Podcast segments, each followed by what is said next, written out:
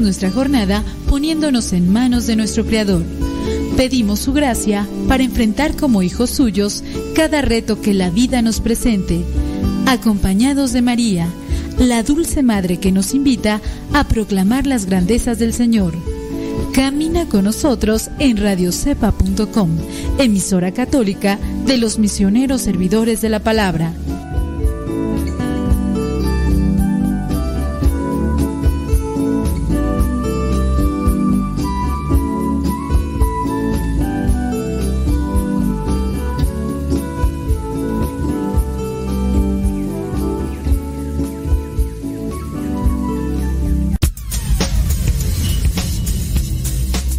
Dice el refrán que a Dios rogando y con el mazo dando. Y el que madruga, termina más temprano. Inicia la mañana con una reflexión, aquí, en tu programa, al que madruga. con el padre modesto Lule Zavala. Comenzamos.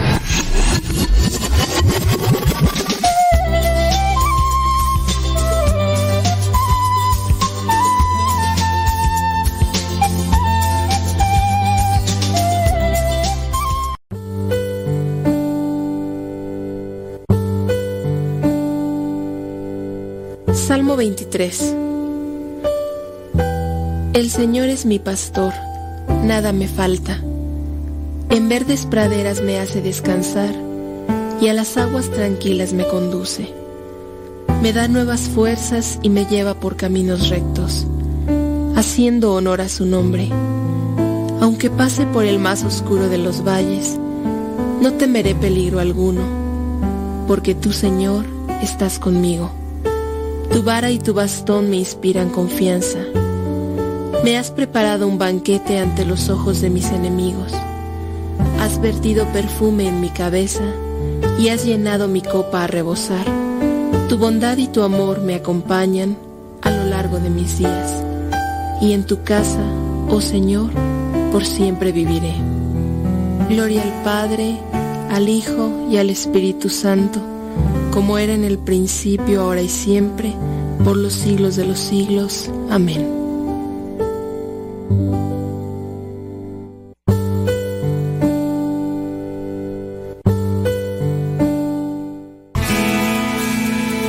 Soy de la cuadra de los buenos, de una estirpe de guerreros, de la gente del Señor.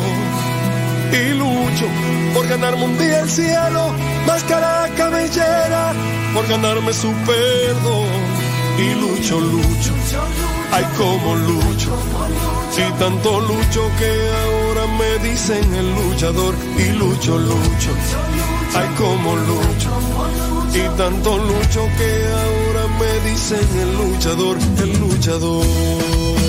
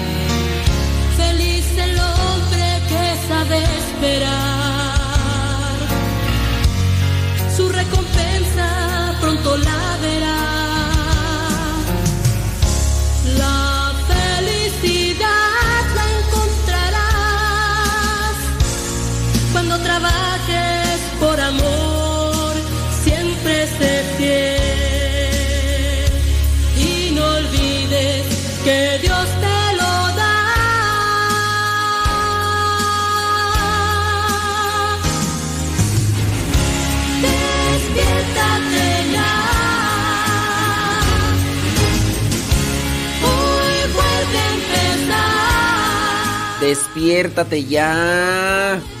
No te hundas, no temas Despiértate ya. Bueno, si te sientes mal, no. Descansa, descansa. Hay que también dejar reposar el cuerpo para que uno se sienta mejor.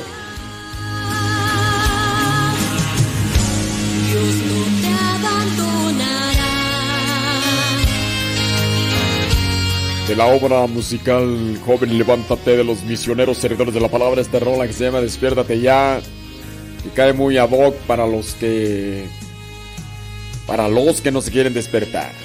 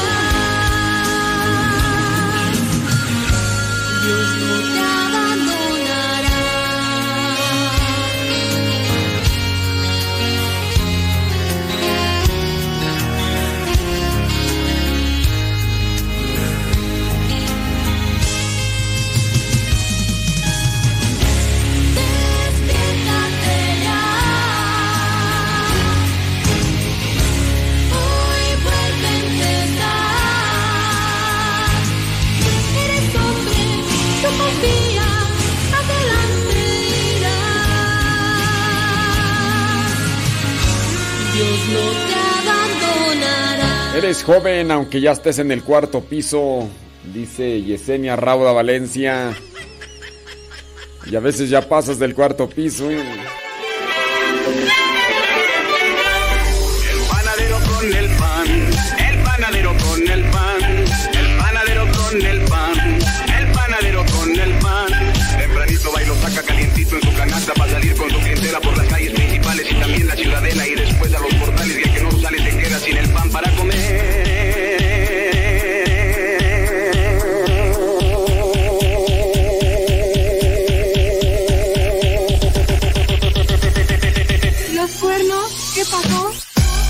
¿Qué vas? ¿Qué pasó? Saludos hasta la Noria, Michoacán. Allá está Ana María. Saludos hasta la Noria. Michoacán. Gracias. A la vida que me ha dado tanto. Bueno, el Papa ha anunciado, el Papa Francisco ha anunciado que se va a consagrar a Ucrania y a Rusia, a la Virgen María. ¿Qué significa exactamente la consagración de Ucrania y Rusia a la Virgen María que el Papa Francisco realizará públicamente el próximo 25 de marzo? Por cierto, el 25 de marzo es día de la Anunciación del Señor, viernes 25 de marzo. A petición de los, de los obispos de Ucrania, se trata de dedicar a la Madre de Jesús esos dos países violentamente enfrentados con las armas en estos momentos. Como ustedes saben, pues ahí está una presencia de, guerra entre estos dos países y amenaza pues con interferir otros países de manera que pueda hacerse todavía más grande esta cuestión. De hecho, Ucrania y Rusia ya son de María, como lo indica su patrimonio, sus fiestas, la devoción de sus pueblos por su madre y su reina pero el hecho de recordar ante ella y pedirle su ayuda en un momento difícil tiene un gran poder. Así se ha demostrado en innumerables ocasiones a lo largo de la historia, en guerras, epidemias y tantos grandes dramas humanos. Los hijos han vuelto a su madre y ella los ha ayudado, especialmente relacionada con esta próxima consagración que realizará el Papa Francisco. Está la consagración de Rusia a la Virgen de Fátima, renovada ya varias veces en sus aspiraciones, en perdón, en sus apariciones en Fátima, Nuestra Señora le explicó a los niños cómo los actos de consagración pueden traer paz. Los tres pastorcitos, Lucía, Jacinta y Francisco, que recibieron las visiones de Nuestra Señora, dijeron que la Virgen se la, pidió explícitamente con estas palabras vendré a pedir la consagración de Rusia a mi inmaculado corazón y la comunión reparadora de los cinco primeros sábados. Si se atienden mis peticiones, Rusia se convertirá y habrá paz. Consagrarse a María o consagrarle a alguna persona, pueblo, país y alguna iniciativa es un acto de confianza en su poder de intercesión ante su hijo, explicaron los obispos estadounidenses cuando le consagraron su país al inicio de la pandemia. Como cualquier madre atiende especialmente a su hijo cuando en una situación difícil le pide ayuda, pero con su inmenso poder María puede responder. Es una oración. Es un momento de oración en el cual se pide la intercesión de María Santísima. Consagrarse a María es disponerse también a vivir conforme a los preceptos cristianos. no es una cuestión meramente supersticiosa o ritualista, sino también es yo me consagro a María buscando vivir conforme a lo que nos enseña el Evangelio. Hoy, por ejemplo, salgo a la calle, salgo a trabajar, salgo a convivir con los demás. Me consagro a María. Y podríamos tomar esa oración, que no me sé de memoria, pero ahorita la voy a buscar.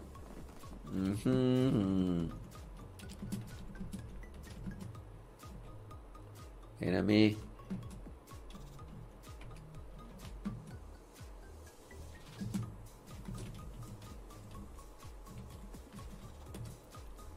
Aquí está, mira. Acto de consagración es una oración muy pequeña. Oh Señora mía, oh Madre mía, yo me entrego del todo a ti. Y en prueba de mi afecto, con amor filial, te consagro en este día todo lo que soy, todo lo que tengo. Guarda y protege y también defiende a este hijo tuyo Oh Señora mía, oh Madre mía, yo te entrego del todo, yo me entrego del todo a ti, y en prueba de mi fiel afecto te consagro en este día mis ojos, mis oídos, mi lengua y mi corazón, en una palabra todo mi ser.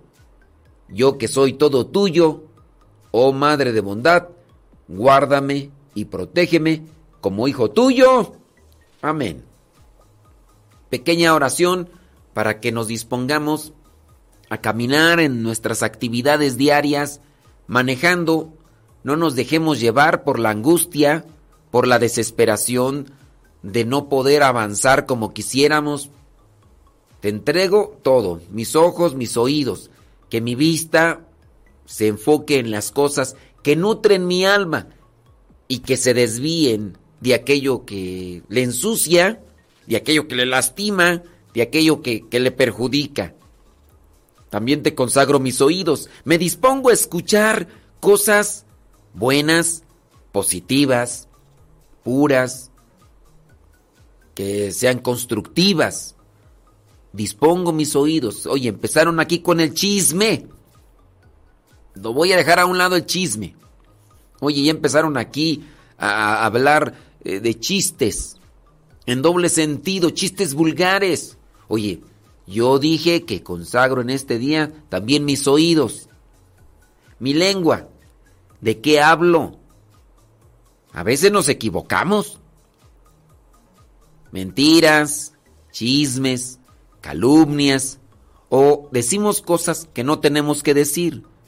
Cuando decimos los defectos de las personas, pero los decimos con una intención más de que conozcan que esa persona tiene defectos y no tanto de una información que a veces se necesita, ¿no?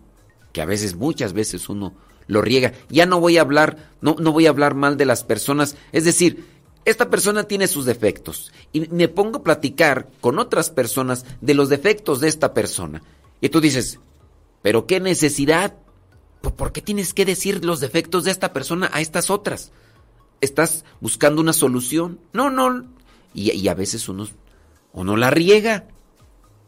Estoy diciéndole a otras personas de los defectos de esto, pero con eso nada soluciono. Quizá la mejor en ocasiones es una cuestión de prevención, ¿no? Miren, tengan cuidado porque esa persona eh, es tranza, eh, es estafadora, ¿no? Bastaría con señalar una cuestión de precaución, pero a veces uno se le suelta la lengua y bueno, entonces mentiras, malas palabras, chistes vulgares, eh, calumnias, te consagro mi lengua y te consagro mi corazón. En la medida en que purifiquemos nuestro corazón, vamos también a poder mirar las cosas buenas que Dios nos da. En la medida en que consagremos nuestro corazón, vamos también a poder analizar muy bien lo que Dios nos dice en cada momento voy a agarrar esta oración de consagración a María, que es una oración que quizá muchas veces hemos repetido, y la voy a poner en este mismo momento en mi twister. En mi twister, Modesto Lule, déjame Déjenme.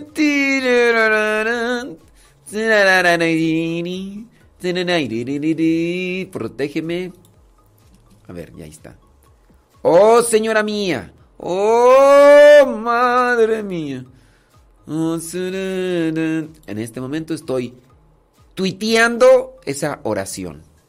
Para los que quieran seguirme en el Twister, ahí estamos. ¿Cómo afecta, verdad, en cierto modo, la relación que puede tener uno con ciertas personas y que pues te platican que les va bien y pues te sientes bien? Y de repente dicen, no, pues es que me está pasando esto. Y, y también te pega, te pega. Bueno. Ay, ay, ay. Bueno, espero que. Espero que te recuperes pronto. Que te recuperes pronto. Saludos a mi prima Goya. ¡Prima! ¡Prima! Son las 8 de la mañana con 19 minutos. Gracias por estar ahí. Gracias, muchas gracias. Prima, prima, prima. Déjame ver. Sí. Dice, también escuché sobre la consagración. Hasta hay predicadores ya hablando mal. Pues no, no sé. Ya, yo no sé a quién están escuchando. Pero, pues, este. Hay por ahí algunos pseudo, pseudo predicadores. Mm, miren, en la antigüedad estaban los profetas de Dios y los profetas de Baal. Gente que también... Hay muchas personas por ahí en internet que dentro de todo su afán es querer tener público visitando sus videos para que las visitas les generen una ganancia económica. Ustedes se han abusado en eso. Se han abusado en eso. Estas personas que regularmente están así generando polémica, lo que están haciendo es generar tráfico en sus canales, porque le ponen 10, 20 comerciales a un video.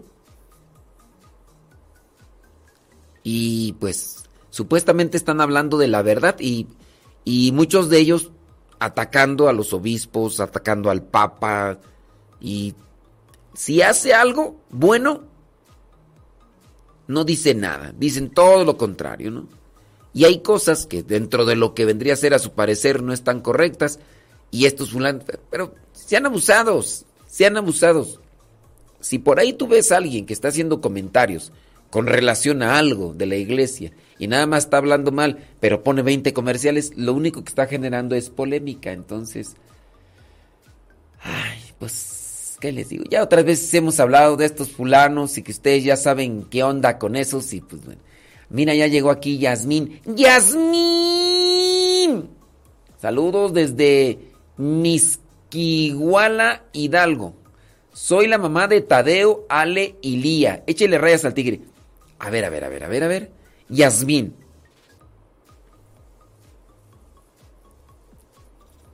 Eh, el domingo pasado en la misa de 6 estuviste aquí en San Vicente Chicoloapan.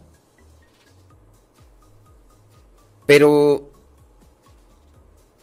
tú estás hasta Hidalgo y Digo, San Vicente Chicoloapan no está muy cerquita de Hidalgo. Este. ¿Cómo es eso? Si me pueden explicar. Para los que vieron el, diario misionero, el, el, pasado lunes, lunes, ¿qué fue tú? El pasado lunes 14, o sea, hoy es miércoles, no sé por qué pienso que hace mucho tiempo apenas a, antier, ¿no?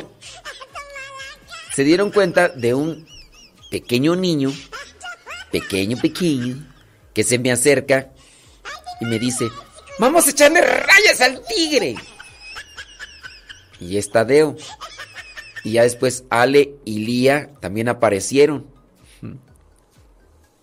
y que Marta Juan Torres, que andaba también por ahí, confundió a Tadeo con Lucas. Lucas.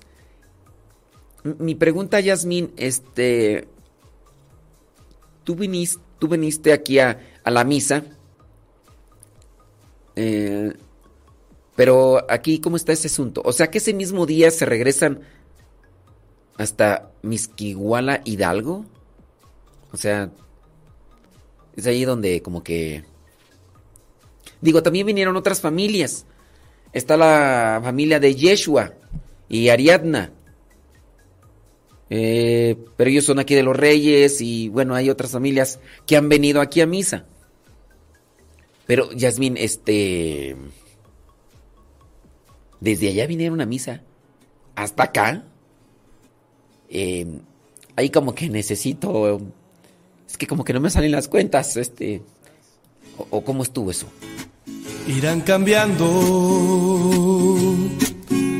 Hoy quisiera comenzar, dejar la apatía atrás, el ocio y el que dirán, y comenzar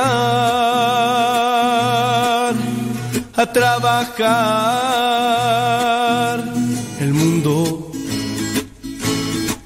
ya no es el mismo de un giro hacia otro rumbo, donde lo bueno se ha vuelto mal, el pobre rico y no da, el ciego podrá mirar la realidad y gritará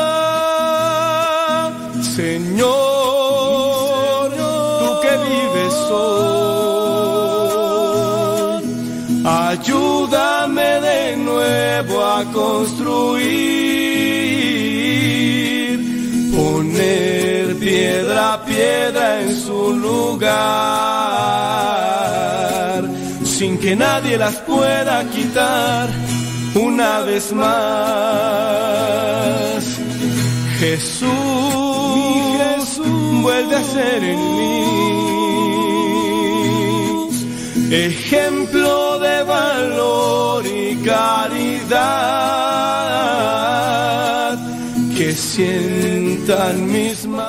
Ah, ya, ya, ya, ya dice Yasmín. Dice que es del Estado de México, pero se casó allá en Hidalgo y que su familia vive cerca de Chicoloapan y que además están estudiando la teología para laicos. Por eso es que vienen acá a San Vicente y Chicoloapan cada mes. Ah, ahora sí ya mis Ahora sí ya mis cuentas me cuadran. Saludos a Tadeo. Tadeo. Saludos a Ale y a Lía, que nos han mandado mensajes también en audio, ¿verdad? Y en el Telegram. Nos pueden también mandar sus mensajitos en Telegram ustedes a la dirección arroba cabina radio. Descarguen Telegram, es mejor que WhatsApp. Y después buscan la dirección arroba cabina radio y ya es un chat directo, privado, entre ustedes y yo solamente y ahí ustedes pues ya. Ah, ya entiendo. Ah, pues con razón, Yasmin. No, pues sí, yo dije, a ver, a ver, aquí que como que no me cuadran las cuentas, pero ya, ya, ya me cuadraron. Y tu joven, dormido estás, despierta ya de desactuar. Señor,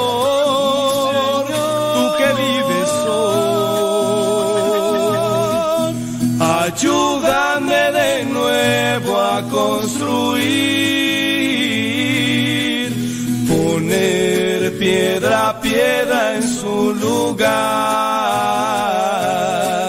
sin que nadie las pueda quitar una vez más. Jesús vuelve a ser en mí. Ejemplo de valor y caridad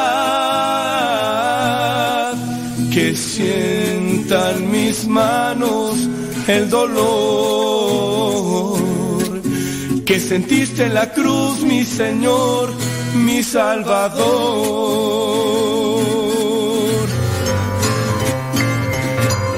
Hoy vamos a presentar una pregunta, a lo mejor un tanto desconocida. Vámonos a la trivia. ¿Cuál era el nombre del que ejercía la brujería en el Nuevo Testamento y fue bautizado? ¿Cuál era el nombre del que ejercía la brujería en el Nuevo Testamento y después fue bautizado por los apóstoles? ¿Fue Nicanor, Cleofas o Simón? ¿Cómo se llamaba esta persona? Nicanor, Cleofas o Simón.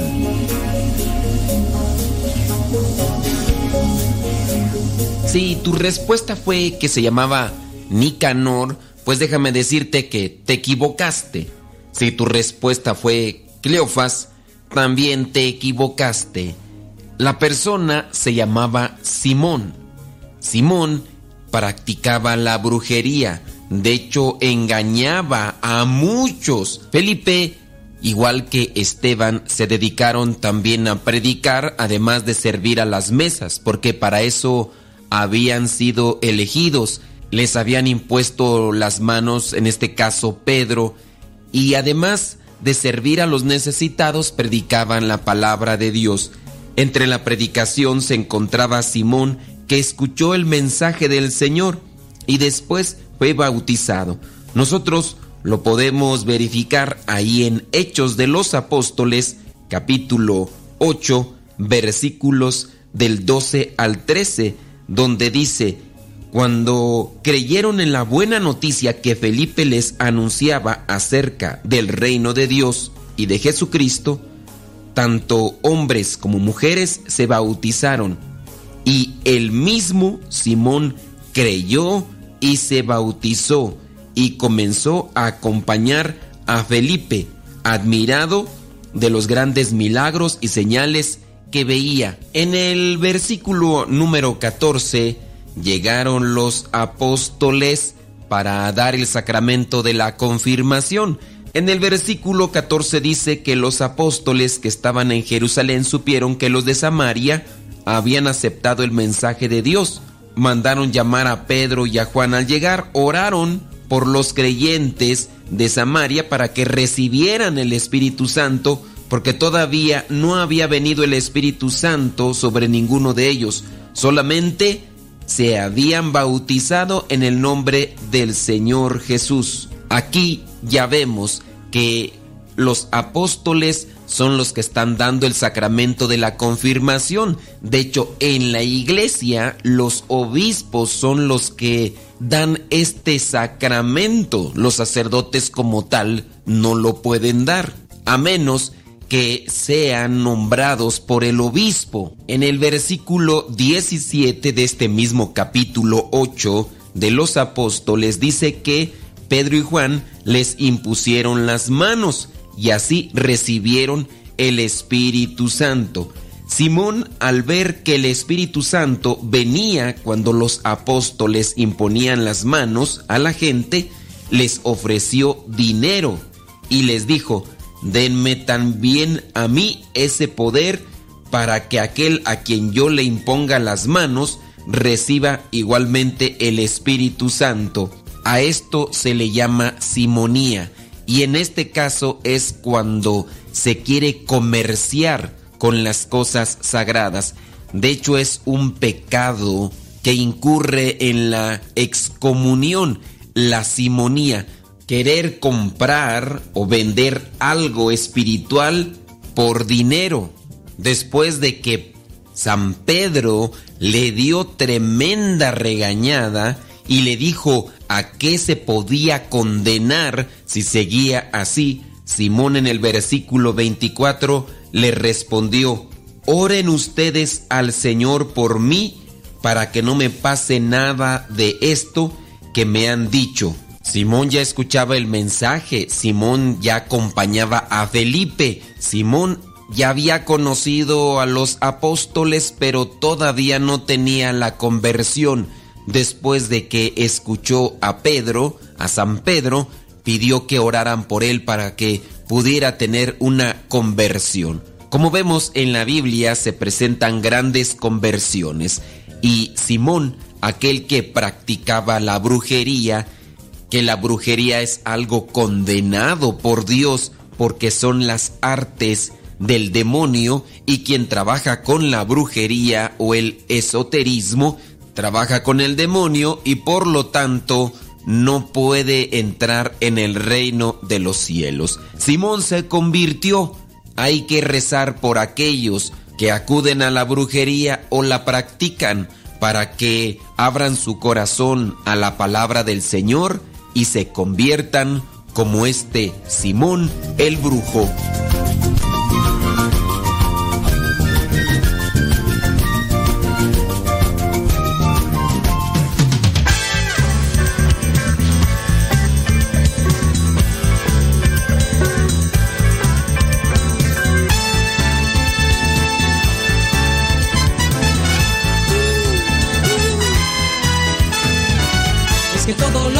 Y es que todo lo que hacen, y es que todo lo que hacen. Lo hacen para amar a Dios.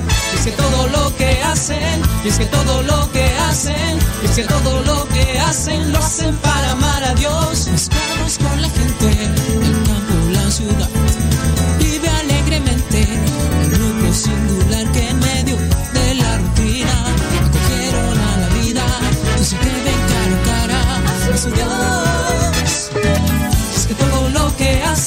es que todo lo que hacen, es que todo lo que hacen lo hacen para amar a Dios. Es que todo lo que hacen, es que todo lo que hacen, es que todo lo que hacen lo hacen para amar a Dios. Su gozo es gigantesco, su alegría es sin igual. Los más nos llaman locos,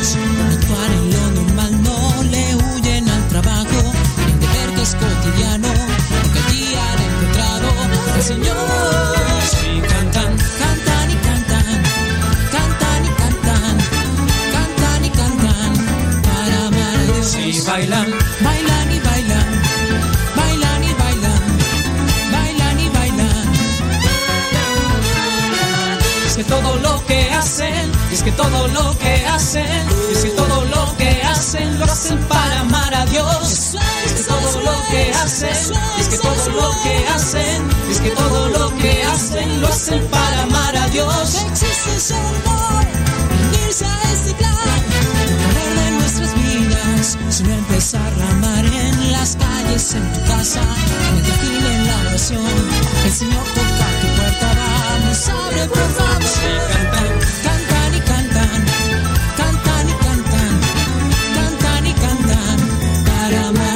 Sí, bailan, bailan y bailan, bailan y bailan, bailan y bailan, para. Amar.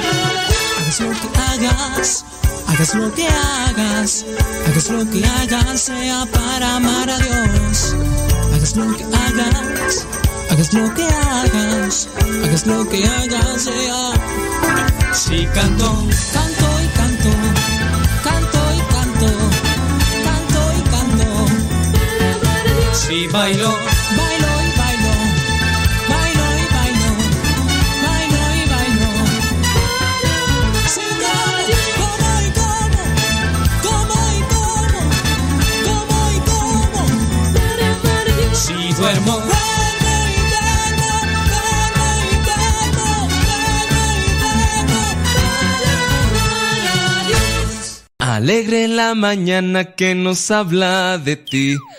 Alegre la mañana. Ya estamos de regreso en el programa Al que madruga con el padre modesto Lule Zavala.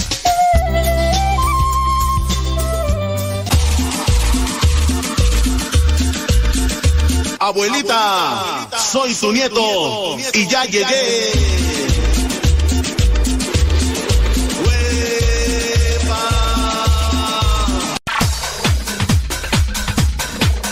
Santo no es aquel que nunca ha pecado, sino aquel que se levantó de sus miserias. Vamos a escuchar el segmento El Santoral de hoy y aprendamos de aquellos hombres algunas enseñanzas para poder mantenernos en el camino que nos lleve al encuentro con Cristo, es decir, en el camino de la santidad.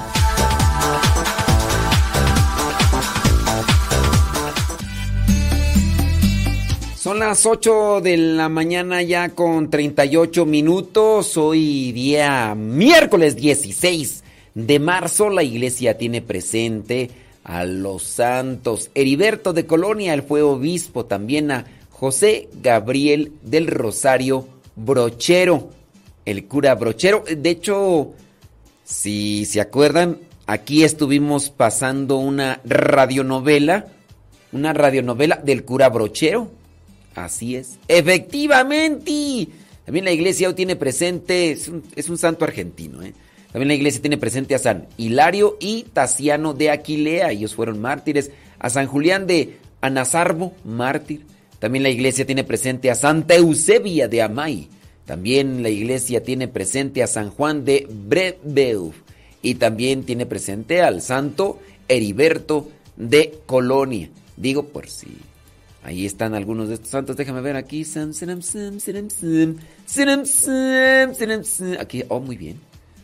Ay, deja cómo se llama este santo tú, que, tengo que apuntarlo aquí. Ah, San Juan de Brebeuf. A ver, espérame, espérame, espérame. Espérame tantito. Ok. Muy bien. Ok, doy clic acá, doy clic acá.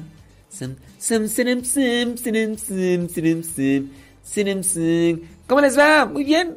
Sí, nada más que estoy aquí guardando una cápsula. Estoy guardando una cápsula. Sí, nada más aquí, déjeme ver aquí. Ok, sí, San Juan de Bebreu. Santo. Muy bien. 16 marzo. Ándele. Ahora sí, ¡Juíbros! Y aquí está la mención del santo. Nada más déjenme ver. Zoom, zoom. Vámonos.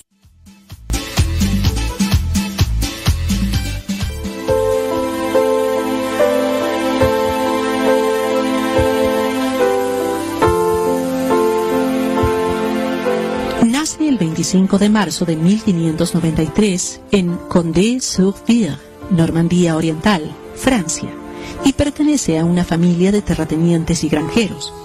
De padres ricos y católicos, a pesar del predominante calvinismo de Normandía, Juan estudia en la Academia de la ciudad de Saint-Lô.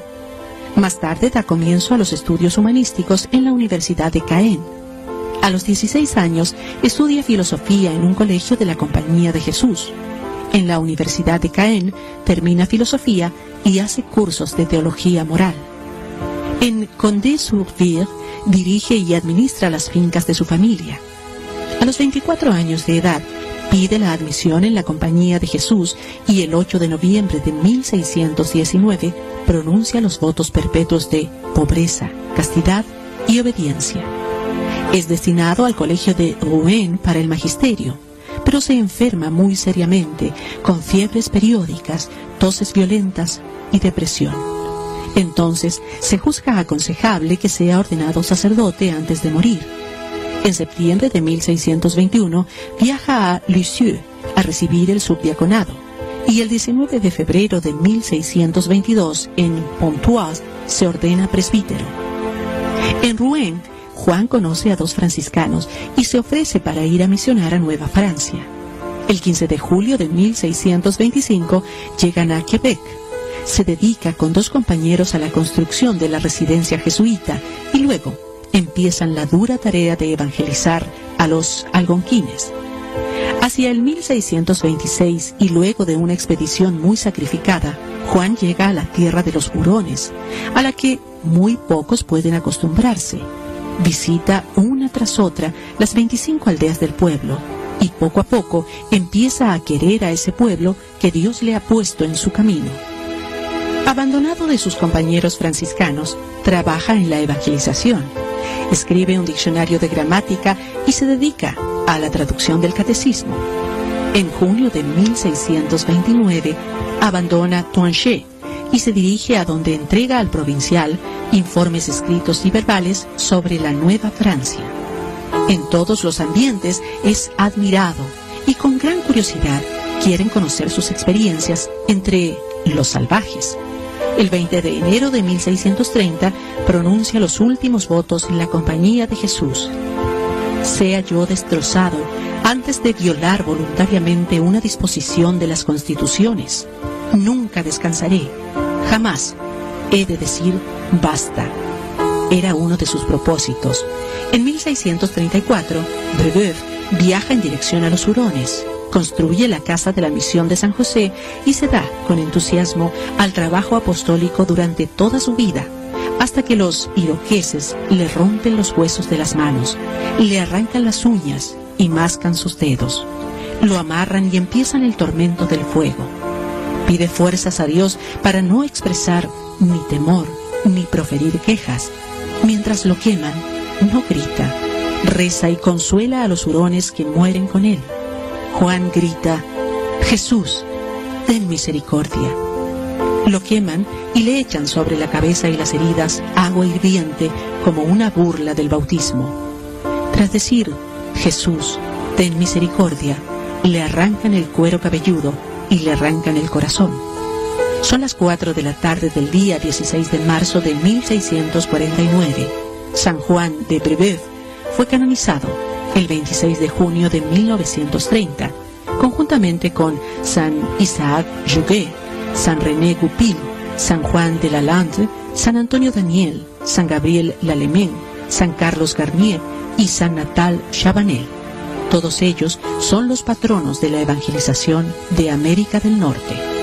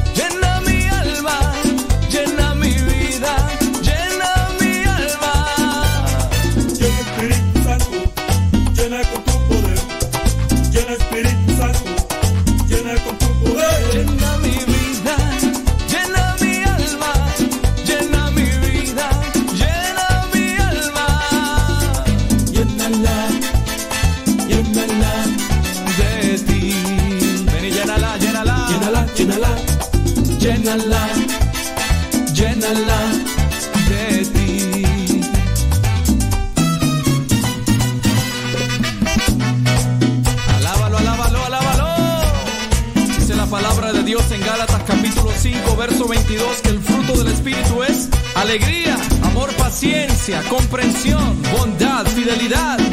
Clama y pide esos frutos. Gózate, gózate.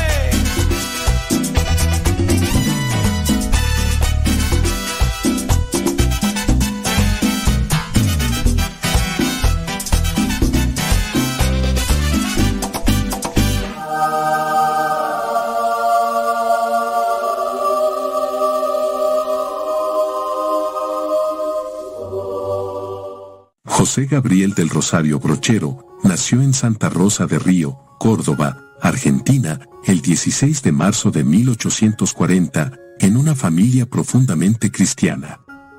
Fue el cuarto de diez hermanos. El 5 de marzo de 1856 entró en el colegio seminario Nuestra Señora de Loreto. Fue ordenado sacerdote el 4 de noviembre de 1866. Durante sus primeros años de sacerdocio, le confiaron el encargo de ayudante en la cura pastoral de la Catedral de Córdoba, llevando a cabo su ministerio durante la epidemia de cólera que azotó la ciudad. Obtenido el doctorado en filosofía, en la Universidad de Córdoba, fue nombrado prefecto de estudios del Seminario Mayor. En 1869, fue encargado de la cura pastoral de la extensa zona de San Alberto, en Córdoba. Un área vastísima, sin carreteras ni escuelas, con muy pocos habitantes, que vivían esparcidos por la cadena montañosa de sierras grandes, en condiciones de miseria moral y material. Él, no se desalentó, sino que desde ese momento dedicó su existencia a anunciar el Evangelio, a educar y ayudar a los lugareños, en especial a los más pobres y marginados, haciendo que se edificaran iglesias, escuelas, carreteras y obteniendo la apertura de sedes postales y bancarias, y también la extensión de la red de ferrocarriles.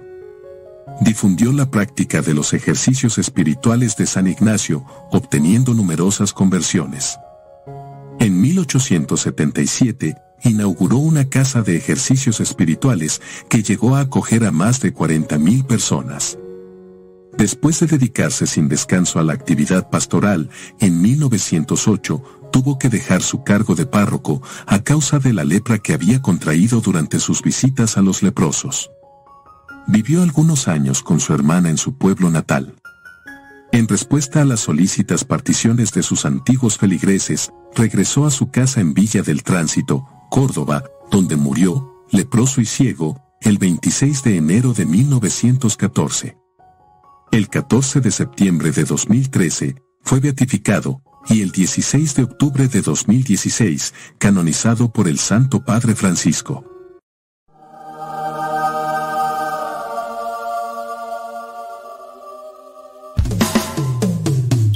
El hombre que pone su confianza en Dios nunca sale defraudado. Ya estamos de regreso en el programa Al que Madruga con el Padre Modesto Lule Zavala.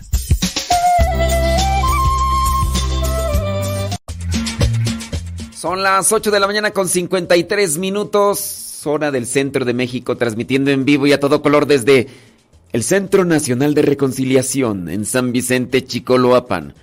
Centro Nacional de Reconciliación en San Vicente Chicoloapan. Pueden buscar la página de Facebook, Casa de Retiros C, no, es S. SNR, así de Centro Nacional de Reconciliación, pero en abreviación C. C o S. C. CNR. Es que yo no fui a la escuela, yo aprendí de grande. Las letras no entran cuando se tiene hambre. Casa de Retiros C. NR. Centro Nacional. Casa de Retiros, sí lo pueden buscar. Casa de Retiros CNR. Bien, ya viene por ahí el retiro de padres de familia el próximo 10 de abril. Allá en Campo Misión. Allá en Campo Misión, para que ustedes se apunten. Saludos a los que se conectan ahí al Telegram, arroba cabina Radio Sepa, nos mandan su mensaje. Juan Silva, ¿qué onda? Saludos a Kevin Fernie, allá en Morelia, Michoacán. Saludos hasta allá. Gracias, Alfredo Javier Vázquez. Dice aquí de hiperactivo haciendo limpieza. Ándele pues. Desde el Estado de México, dice Alfredo Javier Vázquez. Muy bien. Dice, escuchando al que madruga para motivarme más. Qué bueno. Bueno, pues hay que echarle rayas al tigre. Uh, saludos Humberto. Mm, ¿Humberto qué? No, no sé. Saludos desde Gollado, Jalisco. Una pregunta. Dice que su mamá hace algún tiempo acudió a un lugar donde, pues, te limpian de dinero, ¿verdad? Dicen que te hacen limpias, pero... Porque según ella y la hermana, dice, a su hermano más chico lo tenían con un amarre. A ver, son cosas que uno a veces no entiende muy bien. La gente llega a decir, le hicieron un amarre. ¿Y por qué dicen que le hicieron un amarre? Porque tú encuentras que alguien está totalmente cerrado o cerrada a la reflexión, porque las cosas se dan por los dos lados, ¿no? Y dicen, lo tienen embrujado. Pero miren, no se trata de un embrujo, de una cuestión mágica. Solamente es que la persona, pues no se pone a analizar las circunstancias de la vida. Dentro de las mismas sustancias que puede eh, segregar el cerebro cuando se encuentra la persona mm, ilusionada, porque esa podría ser la palabra, ¿no? Ilusionada. Sueña demasiado, sueña demasiado, ni siquiera es una realidad. Algunos dan el término enamorado. Cuidado cuando estás bien enojado, Cuidado cuando estás bien enamorado, porque el razonamiento se atasca, se detiene, se congela. Y no necesariamente le hicieron un amarre o le hicieron un embrujo. Eso uno escucha cada historia de personas que uno dice, pero hay personas que se han acostumbrado a un estilo de vida. Les apetece más vivir de esa manera que estar pensando, porque pensar es pesado, es cansado, de veras. Pensar es cansado. Díganselo ustedes mismos. Cuando se ponen a leer un libro y tienen que analizarlo y reflexionar o sacar alguna enseñanza o hacer una síntesis de dicha publicación cuando de repente no les da y es que no le entiendo y es que ya me cansé. ¿De que te cansaste, hombre? Pues si ni que estuvieras cargando bultos de cemento y los tuvieras... Pues es un cansancio mental. Y también lo mismo sucede con el día a día.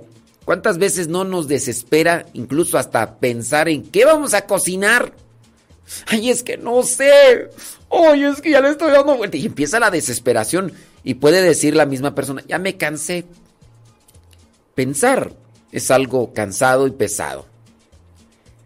dígase incluso hasta para solamente escoger, eh, escoger lo que vendría a ser lo que te vas a poner, lo que, lo que vas a vestir. ¿Qué me pongo? No sé, no sé, es que no. Nosotros debemos de cuidar nuestra alimentación, debemos también cuidar nuestro estado físico para poder pensar mejor las cosas. Y no necesariamente te hicieron un amarre. Pero hay personas tan obsesionadas. Miren, platicaba yo por ahí con cierta persona sobre una relación amorosa que se está teniendo. El muchacho le está dedicando demasiado, demasiado, demasiado tiempo a la novia. Demasiado, pero una cosa exagerada. Demasiado tiempo a la novia. Tanto así que ha interrumpido incluso sus estudios. Se ha quedado allí a la mitad de lo que vendría a ser su carrera, que es bastante extensa. Hablamos de muchos semestres y apenas va a la mitad y está detenido. Ha buscado un trabajo para poder sacar el dinero que necesita para gastar con la novia.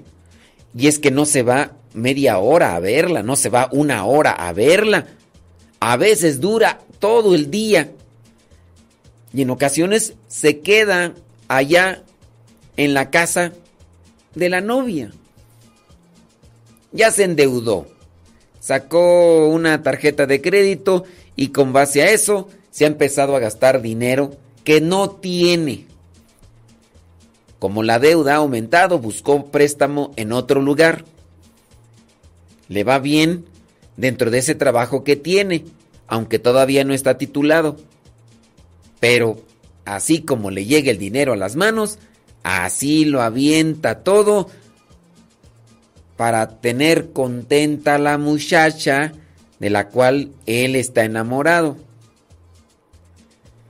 Cosas de estas que uno ve y analiza y uno dice, pero ahora, de repente comienzas a conocer la vida de la muchacha y te das cuenta que más allá de querer hacer una mención de las cuestiones físicas, que a veces pueden ser innecesarias, porque lo que cuenta es el interior, cuando te das cuenta de las actitudes por parte de quien es la novia, tú dices, óyeme, pero ¿piensas vivir tu vida con una persona así de tóxica?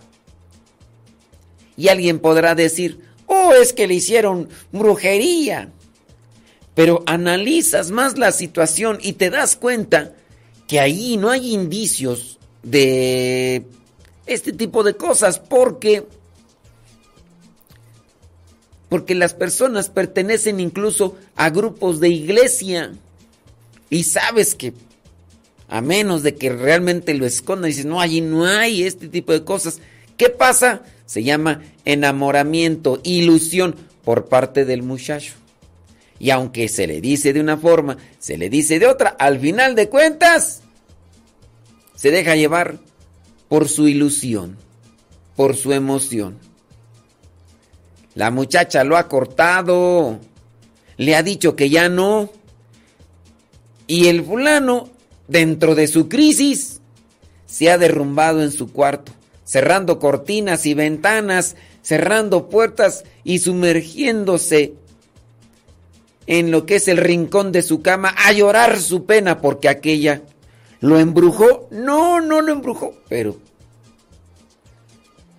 falta de luz, falta de una estructura interna que nos ayude realmente a hacer un discernimiento de las cosas que queremos, que son necesarias y de las que tenemos que buscar.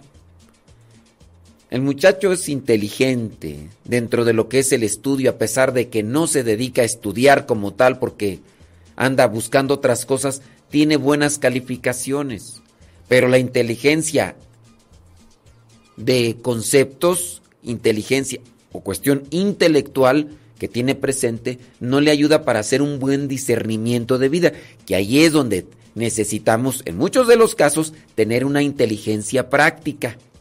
Porque hay de todo tipo de inteligencias. Hay inteligencia creativa, hay inteligencia intelectual, hay inteligencia práctica, creativa.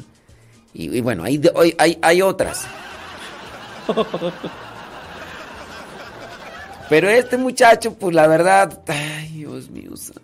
Entonces no necesariamente les hicieron un embrujo a los muchachos. Lo que pasa es que de repente necesitan probar el polvo para darse cuenta que hay cosas que no convienen. Pero en fin, en fin, en fin, ya me desvié del asunto. Regreso a lo que nos estaban este, platicando. Bueno, dice eh, que, que la mamá, o sea, la mamá hace algún tiempo acudió a un lugar donde hacen supuestamente limpias, porque según ella y la hija de ella, o sea, la hermana de la persona que nos escribe, al hermano más chico lo tenían, en- lo tenían con un amarre. El caso aquí es que el hermano no ha mejorado, sigue en su camino desviado. Pero lo que más le preocupa es la mamá. Ha tenido muchos problemas con su papá y con su hermano mayor, a tal punto que no habla ni con su papá ni con el hermano mayor. La pregunta es, ¿será que puede haberse contaminado de algo negativo ahí en ese lugar donde fue? Pues el cambio de la mamá fue de repente. Le agradezco mucho. Miren, te voy a responder ahí en la radio, criatura. No, no hay que desviarlo todo a la cuestión de brujerías y demás. Es que los problemas que yo pueda tener con una persona estriba más bien en mi soberbia, en mi orgullo, en mi egoísmo. Esos son los pilares de los problemas que tenemos con los demás. No es que yo sea soberbio porque me hicieron una brujería. No es que yo sea orgulloso porque me hicieron una brujería. No es que yo sea lujurioso porque me hicieron una brujería, porque el demonio me está atacando con la lujuria. ¿Qué andas viendo? ¿Qué andas buscando? Si consumes brujería, ¿cómo es bruje- brujería? si consumes lujuria, cosechas lujuria. Si eres egoísta, no piensas en los demás. Piensas solamente en ti. Si eres soberbio, sin darte cuenta estarás humillando, despreciando, ridiculizando, menospreciando a los demás. Nadie encajará en tus perspectivas de vida porque tú eres la única persona sobresaliente y que lo hace capaz de hacer todo mejor que nadie. Y cuando tú tienes, o cuando yo tengo ese tipo de perspectiva soberbia, orgullosa, vamos a estar siempre en conflicto con los demás. Y aquí no tiene nada que ver que si fue la brujería, obviamente sabemos que eso mm, se contradice y, y va en contrapuesto al camino cristiano, ¿no? Pero no hay que pensar que dentro de mi situación de relación a los demás, no quiere decir que me hicieron una brujería, o porque fui con un brujo y ya de repente soy bien malo, no.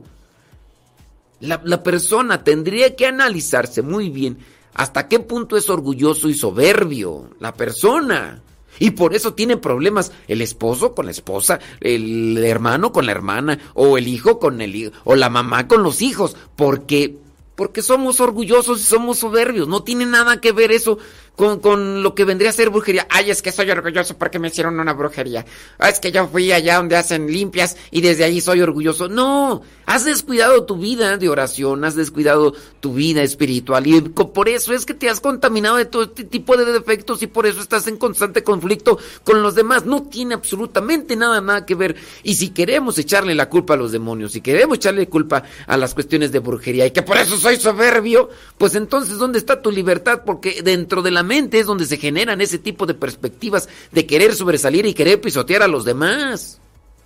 Hablando de otro tipo de vicios, al- cuando se consumen sustancias, bueno, también el mismo cuerpo se desorienta y empieza a buscar otro tipo de cosas, e incluso llámese lo que vendría a ser el consumo de imágenes o de videos que vienen a alterar lo que vendría a ser eh, el interior de la persona y comienza solamente a pensar en la lujuria como una cuestión ya de adicción o de deseo, de pasión desordenada. Ay, es que es el diablo el que se me metió. ¿Cuál diablo se te metió? Tú que estás tanto tiempo mirando ese tipo de cosas que están contaminando tu corazón. Digo, digo. O analícenlo. Analícenlo. O sea, no tiene absolutamente nada que ver con brujería. Ahora, tú dices que tu mamá de un día para otro cambió. Pues eso es lo que a lo mejor tú piensas, pero son cosas que, mira, si la persona... Yo tengo una casa, ¿no? La casa tenía una grieta. Me dijeron que la casa de repente abajo en el piso se escuchaban ruidos, ¿no? Y salir una grieta por aquí, salió otra grieta por allá, no hice absolutamente nada. Y un día, ¡zas! se desplomó todo. Se desplomó la casa y se hizo un... ¿Cómo le llaman así cuando se abre la tierra así? Porque abajo había un, no sé, un drenaje o cosas de esas. Un... Eh, bueno. ¿Qué pasó? Pues que... Eh, se empezó a derrumbar las cosas porque no había una estructura, no había solidez en el interior y se cayeron las cosas. La persona no es de que, uy, era un pan del cielo. Y de repente, uy, ya se convirtió en, uy, el diablo, así en figura. No. Y quien quiera echarle la culpa al diablo, digo, no querrá asumir su responsabilidad y su compromiso dentro de nosotros mismos, como consagrados, muchas veces también nos desviamos.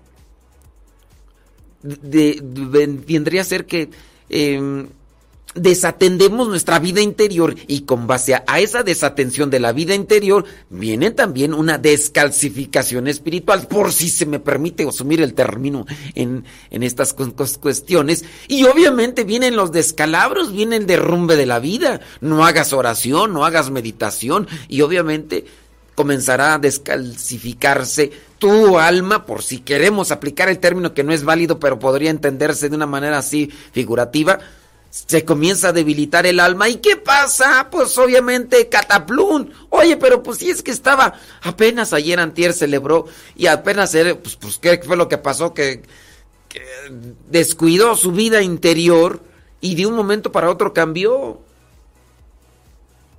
E, eso es lo que pasa.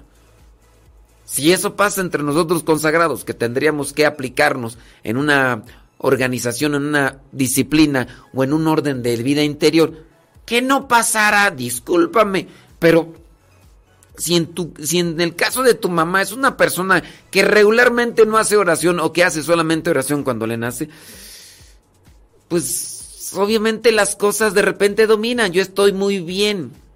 Mira, que yo conozco a varias personas que por fuera se les ve bien tranquilitas. Uy, son un pan de Dios cuando hablan, hasta, hasta, hasta tuercen la cabeza así como que, ay, eso sí, hazle expresión, o que se les cargue el trabajo, o, que comiencen, o les pongan al frente de un cargo que necesite mucha exigencia, y, y, de repente explotan y dicen, ¿y por qué explotó esta persona? Pues es que se miraba tan, tan tranquilita, tan amable, tan seria, era un pan de Dios, pues sí, pues por dentro era otra cosa no necesariamente es cuestión de brujería. Y alguien querrá aplicarlo solamente para eso. Ay, es que, que fue allá con, con una bruja y a lo mejor le hicieron algo y por eso es que la persona, oigan, asumir o quererle echar a los demás el cargo de nuestros problemas, ¿creen que sea lo correcto? Pregunto yo. ¿Creen que sea lo correcto estarle ahí insinuando al chamuco siempre sobre nuestra situación de vida? ¿Creen que, sea válido? Yo, yo pienso que mm, esto aquí no. Miren, veámoslo así. Cuando se invoca al demonio, el demonio puede venir a nosotros. Y no es que solamente con la invocación del demonio a las vidas de las personas, las personas cambien de carácter, cambien de personalidad. No, no es eso. Lo que se hace es me arrojo a realizar aquellas cosas que pertenecen más a la oscuridad que a la luz. Y ahí es donde ya se ve un cierto tipo de posesión ordinaria. No quiere decir que por tu mal carácter estés siendo dominado por el chamuco. Y ustedes bien lo saben. Es más bien con relación a los actos que realiza la persona como acciones de voluntad propia por los cuales se determina que esa persona está más enfocada en las cuestiones del chamuco. Es que esta persona se dedica a hacer cosas malas, pero no tanto en, en lo que vendría a ser la personalidad o el carácter. Si bien hay un perjuicio, hay una afectación cuando las personas acuden ya sea que a que les lean las cartas, a que les hagan limpias, si bien hay un perjuicio y hay un cierto tipo de contaminación, no es en relación al carácter. E incluso yo podría decir que las personas que acuden, como en este caso, tu familia, que acude a que le hagan una limpia, yo más bien ahí determinaría que la persona en sí es una persona un tanto egoísta. Y discúlpame que analice de esa manera, pero es que es de aquellas personas que quieren que sus vidas, sus vidas cambien de un momento a otro. Y como les han hecho pensar que dentro de lo que vendría a ser el acercamiento a este tipo de personas que hacen limpias, les harán que cambie su vida de un momento para otro, dentro de aquel egoísmo y aquella desesperación que tiene la misma persona ya en su interior, quiere que las cosas se solucionen de un día para otro, así, de manera inmediata. Y ahí mismo se nota ya una deficiencia en su estructura interna con relación a lo que es la personalidad y el carácter. Y no tanto se debe a que, uy, se le metió el chamuco, uy, es que esta persona era tan, uy, era un pan de Dios, pero caras vemos, corazones, quién sabe. Y, no sé, bueno, déjame ver si no me echo pleito. Discúlpeme que, que, que, pues que hable así, no estoy queriendo ofender a tu mamá ni nada de eso. Dice, ok padre, solo quiero ayudar a mi mamá, pues la veo muy mal. Muchas gracias. Muy bien, mira, en realidad yo les he dicho a las demás personas, y te lo voy a decir a ti, ni tú ni yo podemos ayudar a tu mamá. O sea, no la vamos a ayudar. Seamos, seamos sinceros. Ante esta situación no los podemos ayudar. Los podemos orientar. Los que se ayudan son ellos, a partir de que aceptan y reconocen que hay una cuestión que hay que cambiar en su manera de ver la vida, en su manera de vivir momento a momento. Ellos son los que se ayudan. Porque aquí es una cuestión interna es una cuestión de la persona y tú no puedes entrar. Otra cosa es que no puedo cargar este bulto, por favor, venme a auxiliar. Como cuestión externa, tú vienes y me cargas el bulto y dices, oh, gracias, me, me echaste la mano, aquí me ayudaste, sí. Pero cuando estamos hablando de una actitud, de una cuestión interna, ahí es donde cada uno de nosotros tendría que trabajar. A lo mejor tú me puedes orientar y yo soy el que me voy a ayudar, mas no tú quien me ayudes a mí, porque no es una cuestión eh, externa como tal. Oye, necesito que me completes para el camión, que necesito viajar. Muy bien, aquí está, mira. Ándale, me ayudaste, gracias. En ese sentido sí, pero aquí hablando del comportamiento y de la actitud, yo en sí, ni tú les puedes ayudar. Los puedes orientar y quien se ayudan son ellos, porque es una cuestión de adentro. Si tu mamá y los demás quisieran cambiar en su interior, tendrían que ir a un retiro, tendrían que ir a escuchar a alguien que les diga sobre cierto tipo de procedimientos. Yo muchas veces a ciertas personas les digo, hagan esto, hagan lo otro, hagan aquello. Los psicólogos, cuando van, sé que también les dan indicaciones. Las personas no se ayudan porque no ponen en práctica lo que se les dio como consejo o como orientación, ya sea por parte del guía espiritual o ya sea por parte del psicólogo. Pero ¿Cómo podrías ayudar a tu mamá? Pues primero haz oración por ella en el sentido de que pueda tener una luz en su camino. Y después busca por ahí donde puede ir un retiro para que también ella empiece a sacudirse de esas cosas malas, las acepte de lo que está haciendo mal y que comience allí a hacer ella misma un cambio. ¿Podemos orientarlos? Sí. Ayudarlos, ellos se tienen que ayudar, porque estamos aquí hablando de una cuestión interna. Son las 9 de la mañana con 17 minutos. Amiga, yo sé que estás enamorada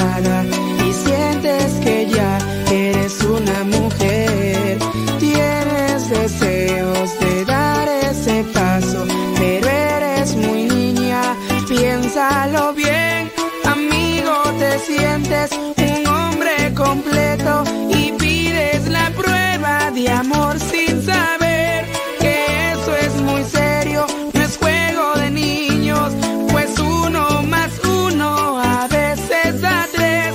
Recuerda que siempre existe un tercero que puede sufrir.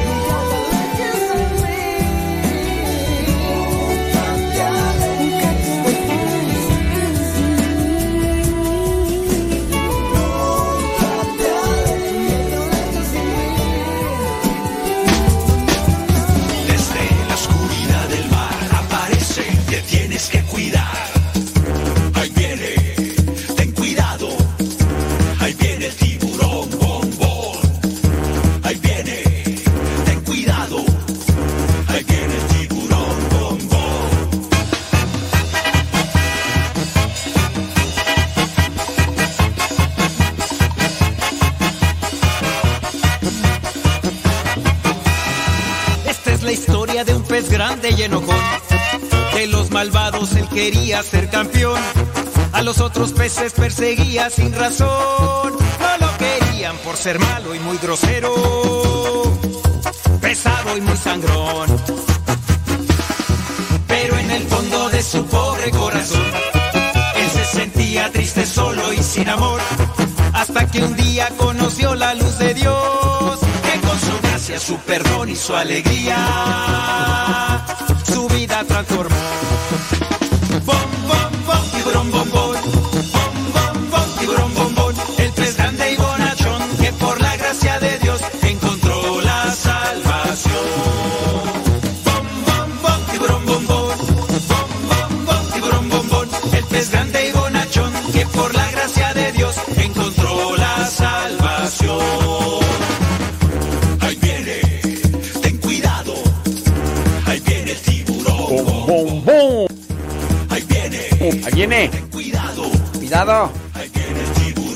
de volada. ¿eh?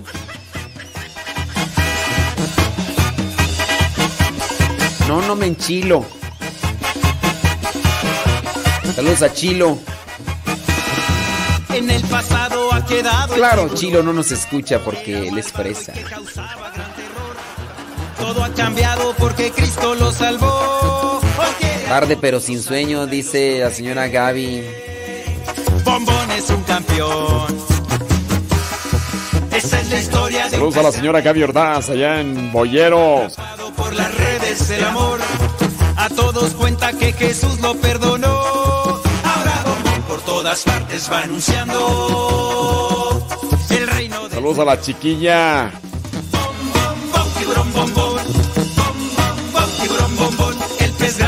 Que se recupere pronto la chiquilla. Controla salvación. Bom, bom, bom, tiburón,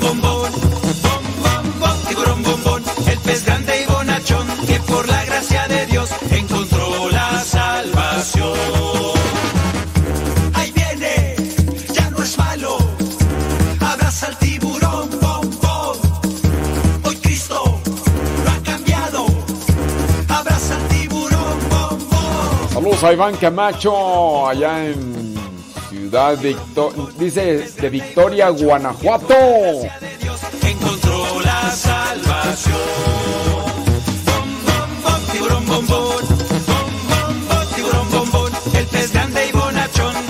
Dicen que no me enchilo, que me enojo como tamal. Enojo de, de hojar. ¿Sí le agarraron el chiste?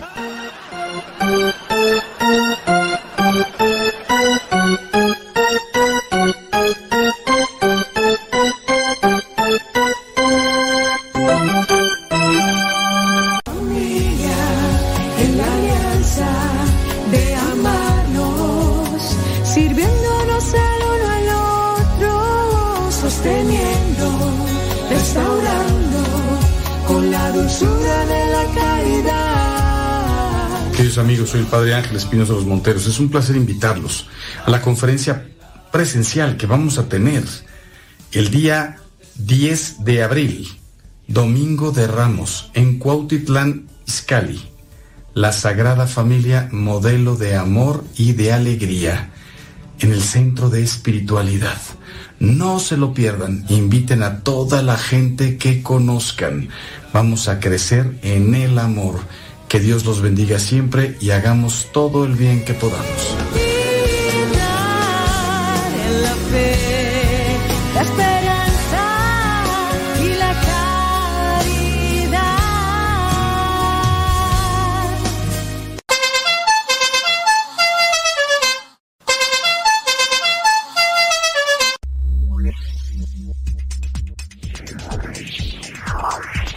Eres padre de familia, te invitamos a participar del retiro presencial. 10 mil padres de familia con Cristo. El próximo domingo, 10 de abril del 2022, en el Centro Internacional de Espiritualidad Misionera, ubicado a un costado de Campo Misión, en San José Huilango, Estado de México. Invitados especiales, Padre Ángel Espinosa de los Monteros. Prometo que no te cambiaré por nadie. No te quiero para un amor intermitente, ahora sí, ahora no, o hasta aquí. Te quiero para siempre. Y finalmente dijiste en la salud y en la enfermedad. ¿Esto qué significa? En la salud, aplaudirte, reírme de tus chistes, aunque sean malos.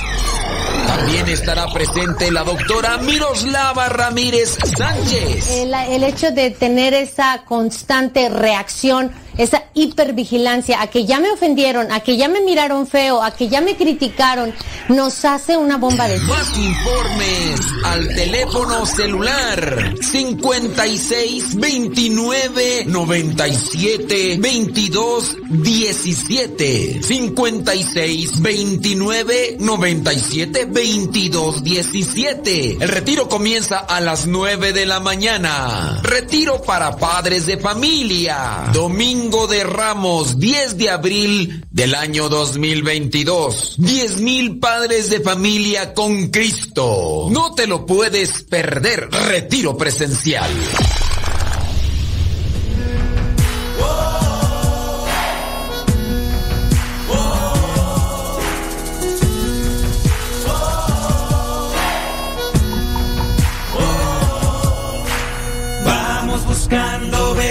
Junto al buen pastor. Vamos buscando ovejas junto al buen pastor. Buscando ovejas que no pueden caminar. Buscando ovejas para sanarlas de su mal. Buscando ovejas. No se cansa el buen pastor buscando ovejas y las busca por amor.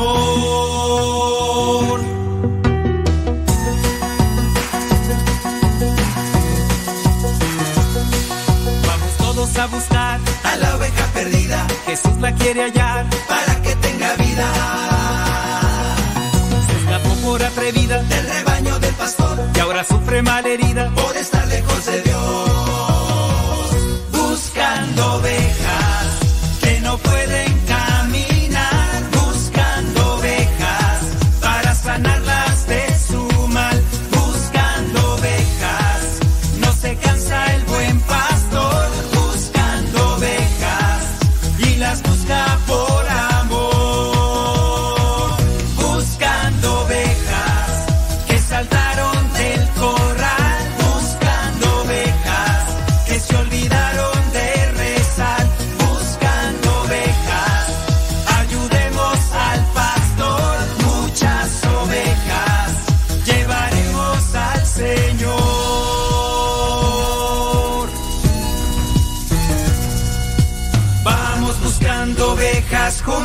Pastor. Vamos buscando ovejas junto al buen pastor. Vamos todos a buscar A la oveja que está triste, Jesús la quiere hallar. salta tú si ya la viste. Ella brinda de alegría Cuando escucha al buen pastor, tiene nueva vida. porque ya encontró al Señor. Buscando ovejas que no pueden caminar. Buscando ovejas para sanarlas de su mal. Buscando ovejas. No se cansa el buen pastor buscando ovejas y las busca por amor. Atrapa la oveja, no le escuches si se queja. Te dirá que es feliz, que no importa si se aleja. Atrapa a la oveja para que no se pierda antes de que el lobo la prepare como cena. Atrapa a la oveja, dile que le esperan. Que cuando ella vuelve hay una gran fiesta. Atrapa a la oveja, abrázala con fuerza, invítala al rebaño. Jesús es la puerta. Buscando ovejas que no pueden caminar. Andamos buscando las ovejas descarriadas. Ay, ovejas descarriadas. Gracias a los que nos mandan su mensaje por el Telegram. Arroba cabina radio sepa. Arroba cabina radio sepa. Ahí anda. Mira. Ay, Dios mío, santo. Pues. Ahí está. Ya, listo. Listo, Calisto. Es que nos estaban pidiendo unas imágenes ya. Dice. Saludos desde Akron, Indiana. Gracias. ¿Quién nos manda saludos de Lola? Sí, ¿verdad? Lola. Gracias. Primera vez que nos manda un mensaje por el Telegram. Ahí aparece Lola. Saludos, Lola. Gracias. Carro, si ustedes descargan Telegram, que es mejor que el WhatsApp, y ya después le ponen ahí arroba cabina radio sepa y listo, calisto. Saludos, dice Carlos Agustín de San Jorge, Utah. Betty Galván, allá desde Springfield, Oregon. Gracias. Antonio Lorenzo, saludos desde Iztapalapa, desde la chamba, dice eso. Libna, saludos de Newman, California. ¿Qué dice tú? Puede mandarle una felicitación al esposo que se llama Alberto, que hoy cumple años. Que Dios te bendiga, Alberto. Que Dios te bendiga. Saludos a Aurora. ¿Desde dónde? Sabrá Dios. No nos dice de dónde, pero le mandamos saludos a Aurora. Pati García, saludos. Eh.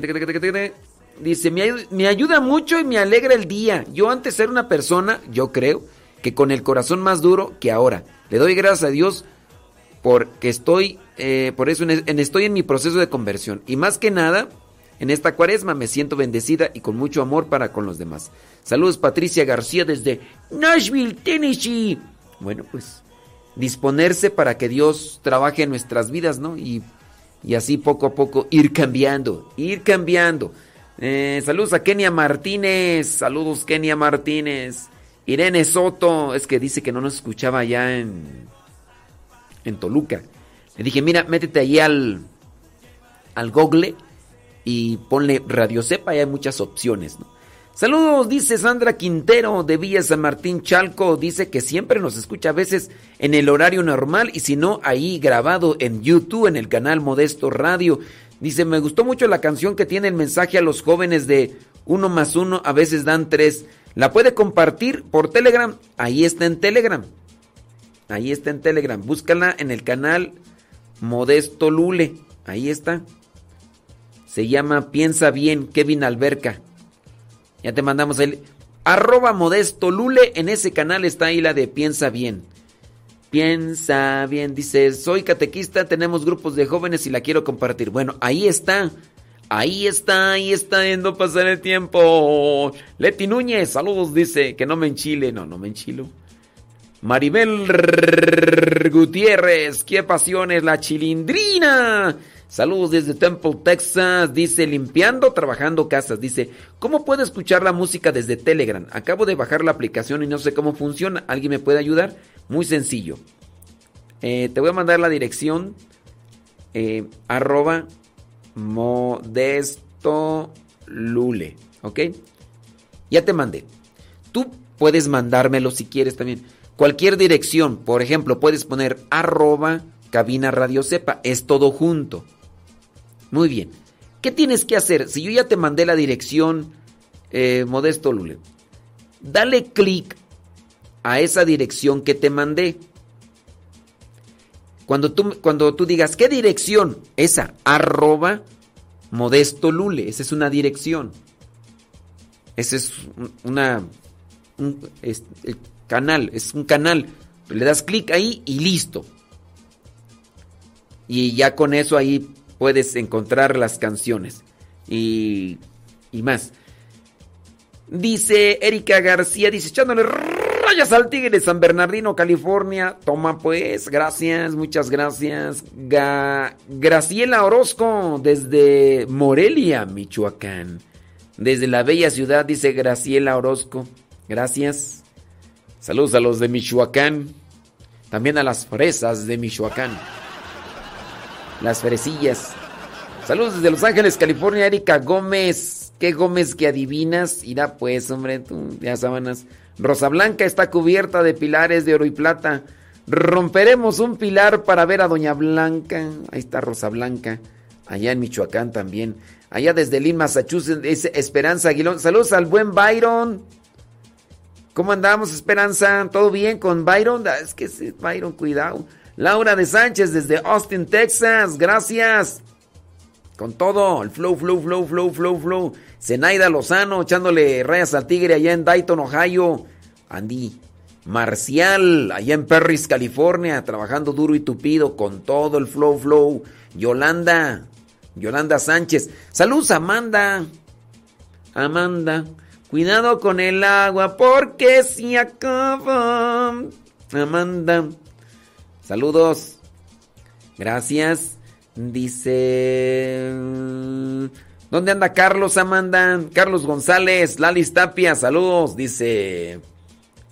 Pedir por la señora Rubí, que falleció. Bueno, pues Rubí Gaona era una mamá joven, deja tres hijos pequeños a su esposo y pues la familia triste. Ay, Dios mío santo. Bueno, pues se llama Rubí Gaona. En paz descanse. Maru, dijo Morelia, Michoacán. Aquí presente. Mira, tú sí sabes. Saludos, Maru. Allá en Gringolandia. Saludos a Silvia Cruz desde Columbus, Ohio. Claro. Panadero con el pan. Armando Vigil dice. Saludos, dice a la esposa Eva Vigil, que es sumisa abnegada. Desde Oxnard, California, echándole rayas al tigre. Saludos al porro. Saludos a Magda, su esposa también. Saludos a Jiménez Jiménez, allá en San José, California. Yasmín Fuentes. Dice. Mm. Dice. Tengo una duda.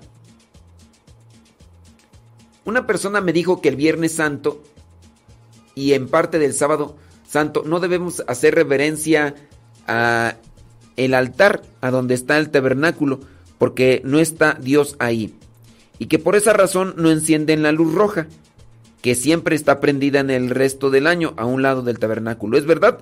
¿O qué es lo que se debe hacer? De antemano, gracias eh, por donde trabajo se realiza, por el trabajo que realiza la magazine. Saludos de Goshen, Indiana, ya en sintonía, dice con mi mamá, dice que es con su mamá Maribel echándole reyes al tigre. Ahí te va la respuesta. En la radio y si no ahí queda guardada.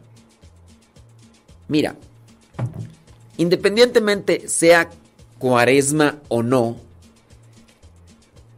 uno tiene que tener conocimiento de cómo se les llama a los lugares propios. Tabernáculo se habla de aquel lugar de oración, pero en este caso donde se viene a reservar el Santísimo Sacramento se llama sagrario, que es regularmente una caja cuadrada, regularmente. Se le llama sagrario. El sagrario es colocado en la pared o en una base. Se le llama tabernáculo al área donde está el sagrario. A esa área se les llama tabernáculo. Es un lugar de, de, oración y todo. ¿Ok? Y con base a eso, bueno, no solamente es en tiempo de, de cuaresma, sino es en cualquier tiempo en el que ya se retiró, en el que ya se retiró la, eh, la reserva, en el, en el momento en que ya se retiró el Santísimo Sacramento, no se hace. Uno debe de saber qué reverencia, qué es genuflexión. Cuando está el Santísimo Sacramento es genuflexión. Esto es tocar con la rodilla derecha lo que vendría a ser el suelo. Cuando tú haces esto y tocas con la rodilla derecha el suelo, entonces estás haciendo genuflexión. ¿Ok? Reverencia es solamente la cabeza y el cuello inclinado cuando pasas frente al altar. Frente al altar, a menos de que esté santísimo expuesto, ¿no? Pero si pasas frente al altar, se hace una pequeña reverencia. Cuando pasas frente al sacerdote que está celebrando, presidiendo, también se hace una pequeña reverencia. Se hace solamente genuflexión ante Jesús sacramentado, ya sea en la custodia, ya sea en el sagrario, independientemente. Si no, si tú sabes que no está Jesús sacramentado en el sagrario, no se hace genuflexión. No se hace genuflexión.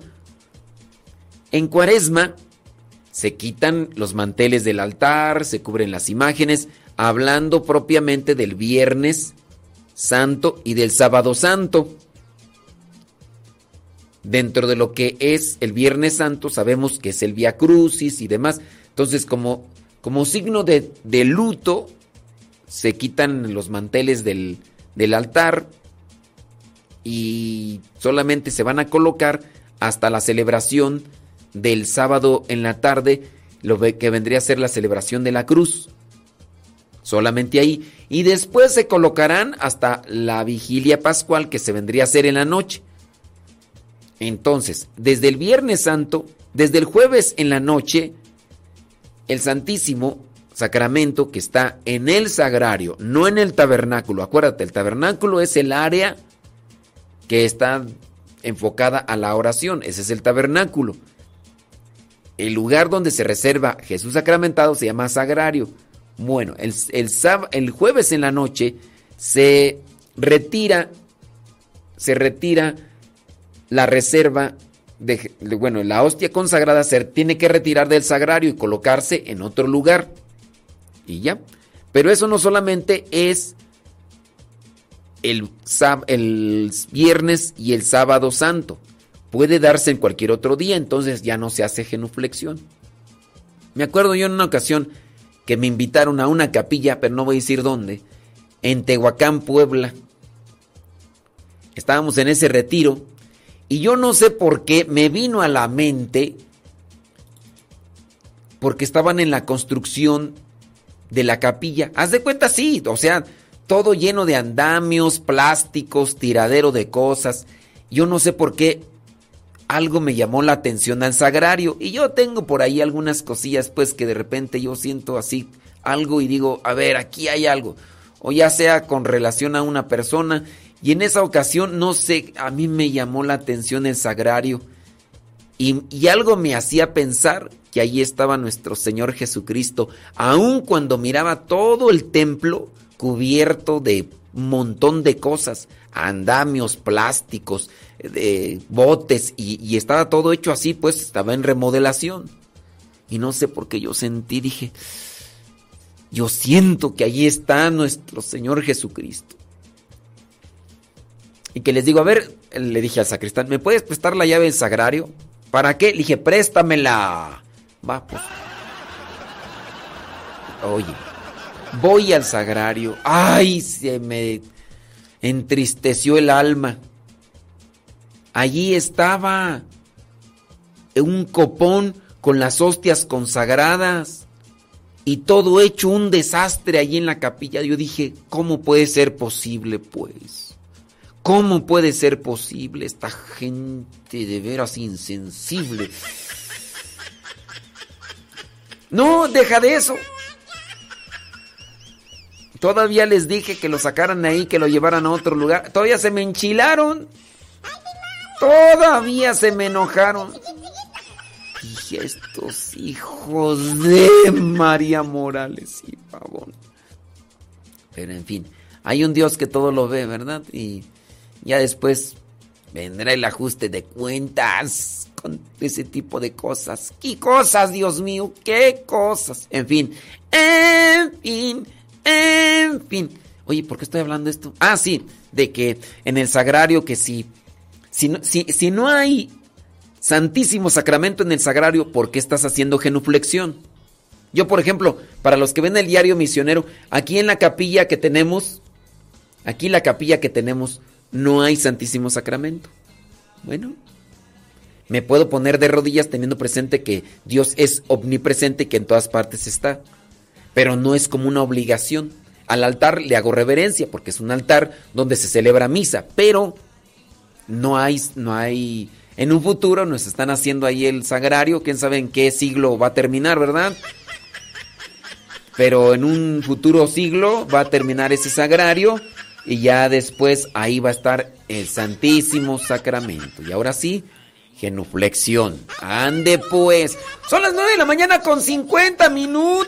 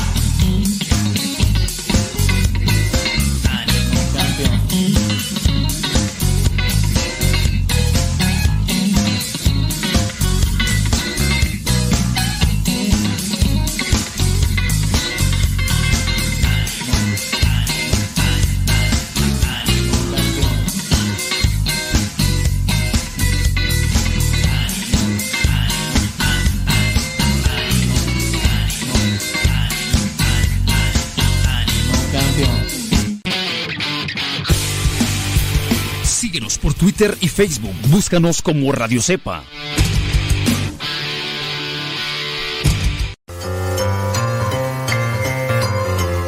¿Listo para la trivia del día de hoy? Pues vámonos con ella. La pregunta es la siguiente, es muy sencilla. ¿Cómo se llamó el padre del rey David?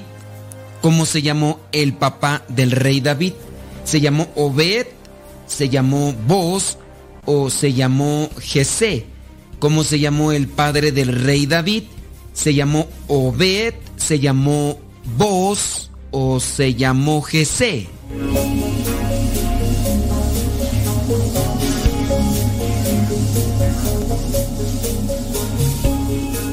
Si tu respuesta fue que se llamó Obed, pues déjame decirte que te equivocaste. Si tu respuesta fue que se llamó Boz, también te equivocaste. El papá del rey David se llamó Jesé. El papá del rey David se llamó Jesé. Hay varias citas bíblicas donde lo puedes tú verificar. La primera es Ruth capítulo 4 versículo 22. También está en Mateo capítulo 1 versículo 6. Y obviamente también está en el primer libro de Samuel, capítulo 16, versículos del 6 al 13. En ese libro de Samuel viene a escoger a quien va a ser el nuevo ungido después de que Saúl se ha equivocado. Dios le pide a Samuel que vaya a la casa de Jesé para escoger a uno de sus hijos, que será el nuevo rey. Dice el versículo 6, cuando ellos llegaron, Samuel vio a Eliab y pensó, con toda seguridad, este es el hombre que el Señor ha escogido como rey. Pero el Señor le dijo, no te fijes en su apariencia ni en su elevada estatura, pues yo lo he rechazado. No se trata de lo que el hombre ve, pues el hombre se fija en las apariencias, pero yo me fijo en el corazón. Entonces Jesé llamó a Abinadab y se lo presentó a Samuel, pero Samuel comentó, tampoco a este ha escogido el Señor. Luego le presentó Jesé a Samá, pero Samuel dijo, tampoco ha escogido a este. Jesé presentó a Samuel siete de sus hijos, pero Samuel tuvo que decirle que a ninguno de ellos lo había elegido el Señor. Finalmente le preguntó, ¿no tienes más hijos? Falta el más pequeño, que es el que cuida el rebaño, respondió Jesé. Manda a buscarlo, dijo Samuel, porque no comenzaremos la ceremonia hasta que él llegue.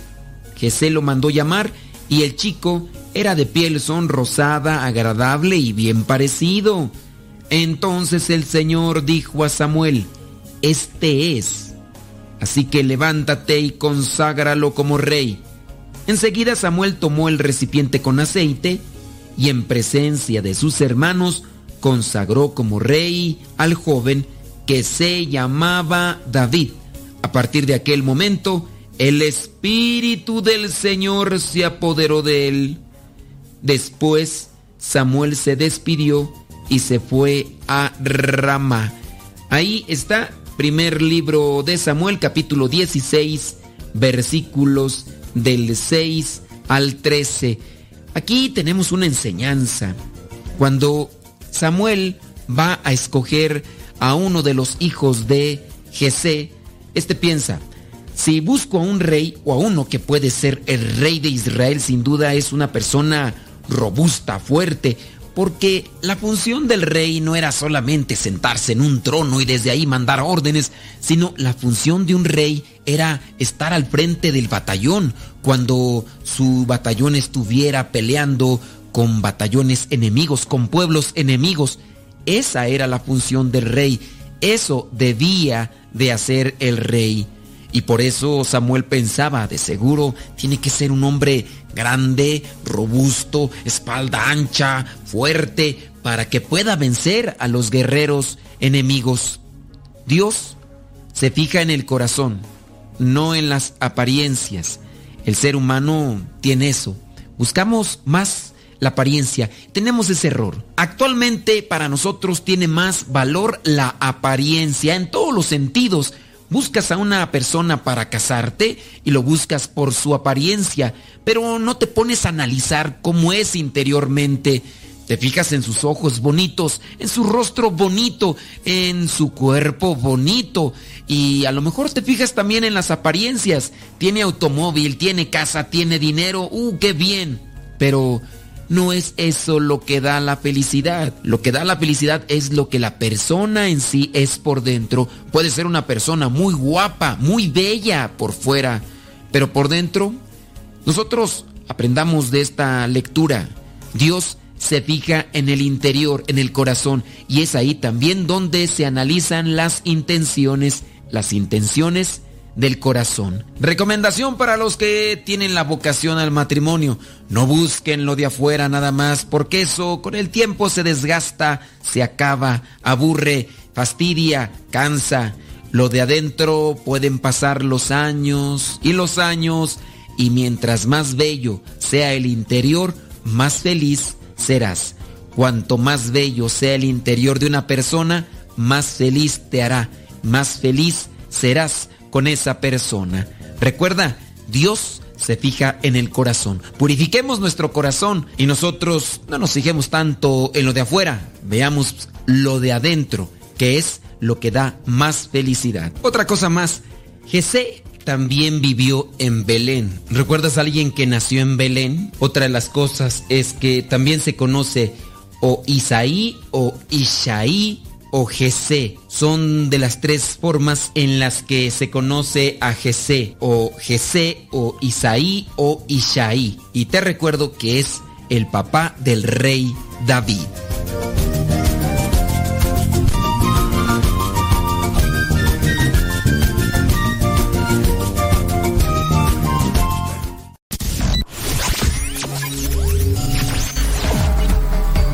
Estás escuchando Radio Cepa, una radio que forma e informa. Yo salto para el Señor.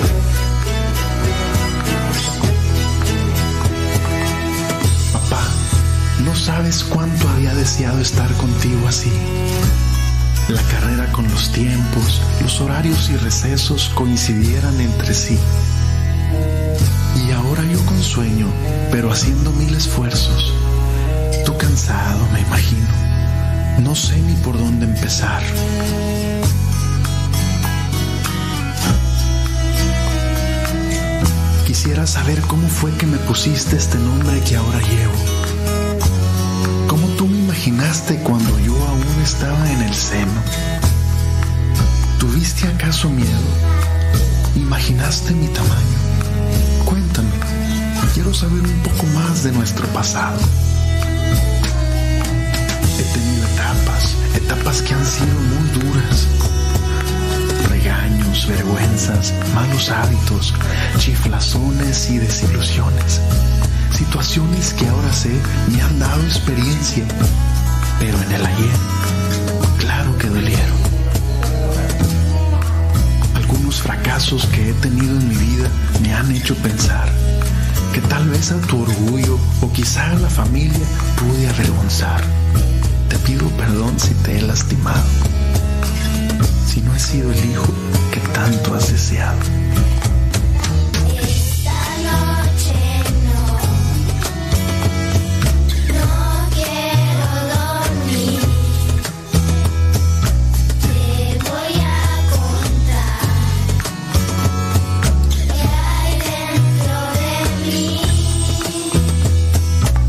Pasó por mi mente que eras injusto, que no me querías y estábamos en disgusto.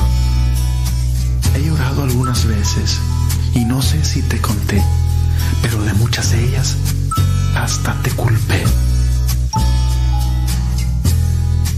Hay muchas cosas que no te he dicho y muchas más que has de saber sin que te diga. Algunas me dan pena y en otras temor, pero el caso es que ahora platicamos tú y yo. Felices, he disfrutado los años, he reído y gozado, grandes cosas por las que estoy muy agradecido contigo, ¿sabes? Quisiera sentir de tu parte un beso y abrazo de amigo. Cuando tenga miedo buscaré tu presencia, mi padre, mi héroe, quiero que me defiendas. Sé que donde estés, de mí te has de acordar. Y no importa lo que pase, siempre serás mi papá.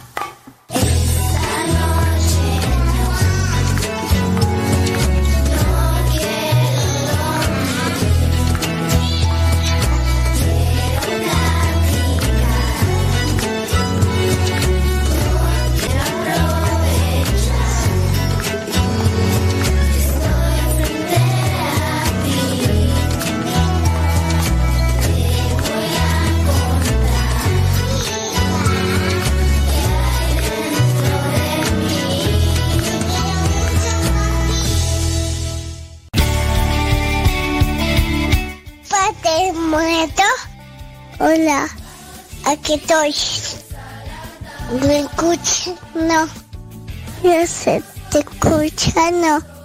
Te no. Adiós. En estos momentos vamos a escuchar la palabra de Dios. Dispón tu corazón para que el mensaje llegue hasta lo más profundo de tu ser.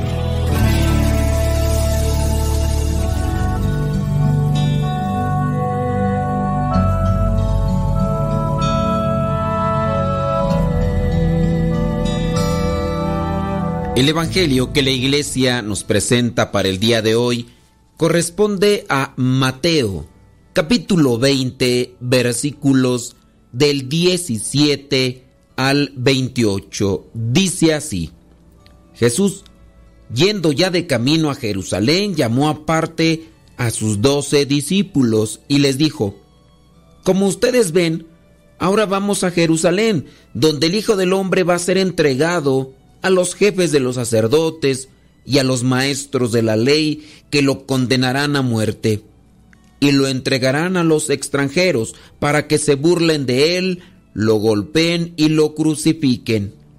Pero al tercer día resucitará. La madre de los hijos de Zebedeo, junto con sus hijos, se acercó a Jesús y se arrodilló delante de él para pedirle un favor.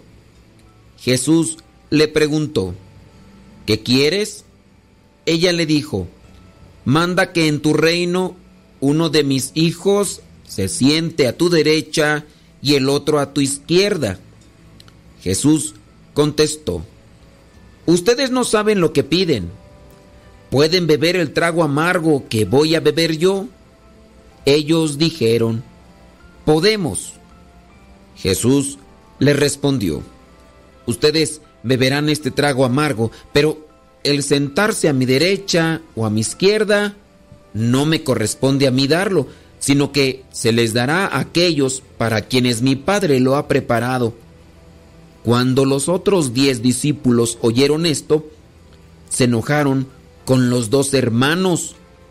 Pero Jesús los llamó y les dijo, Como ustedes saben, Entre los paganos, los jefes gobiernan con tiranía a sus súbditos y los grandes hacen sentir su autoridad sobre ellos. Pero entre ustedes no debe ser así. Al contrario, el que entre ustedes quiera ser grande deberá servir a los demás. Y el que entre ustedes quiera ser el primero deberá ser su esclavo. Porque del mismo modo el Hijo del Hombre no vino para que le sirvan, sino para servir y para dar su vida en rescate por una multitud. Palabra de Dios. Te alabamos, Señor. Señor Jesucristo, nuestro divino Salvador, gracias te damos por tu infinito amor. Te escuchamos en la palabra, te recibimos y adoramos en la Eucaristía, te servimos en los hermanos.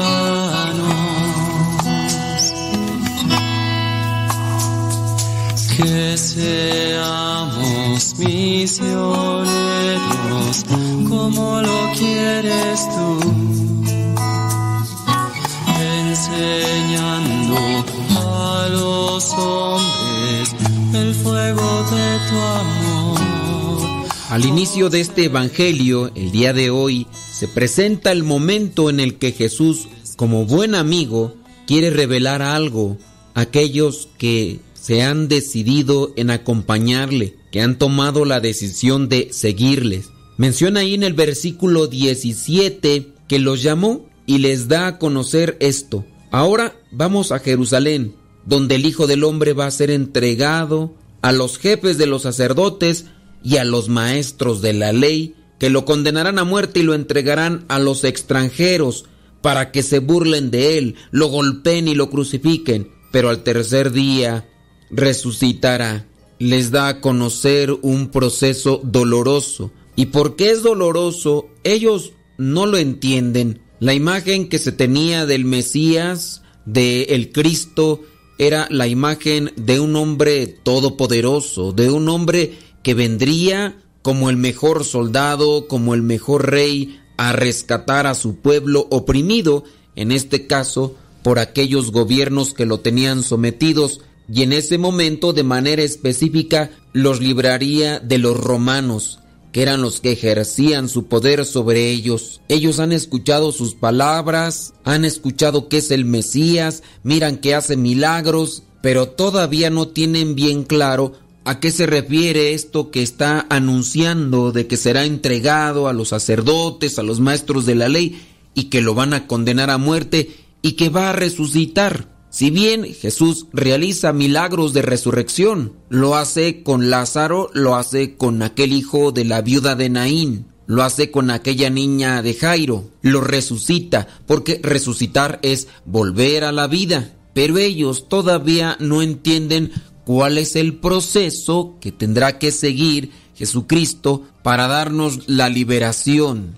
La perícopa se ve cortada, no hay cuestionamientos, no hay comentarios, solamente escucharon al maestro y ahí quedó todo. Después el mismo Evangelio pasa, sin duda, a otro tiempo, a otro momento, y ahora esta perícopa, aunque va seguida, no necesariamente quiere decir que sucedió en ese instante después de que Él les anunció lo que iba a suceder con su vida para la salvación del mundo.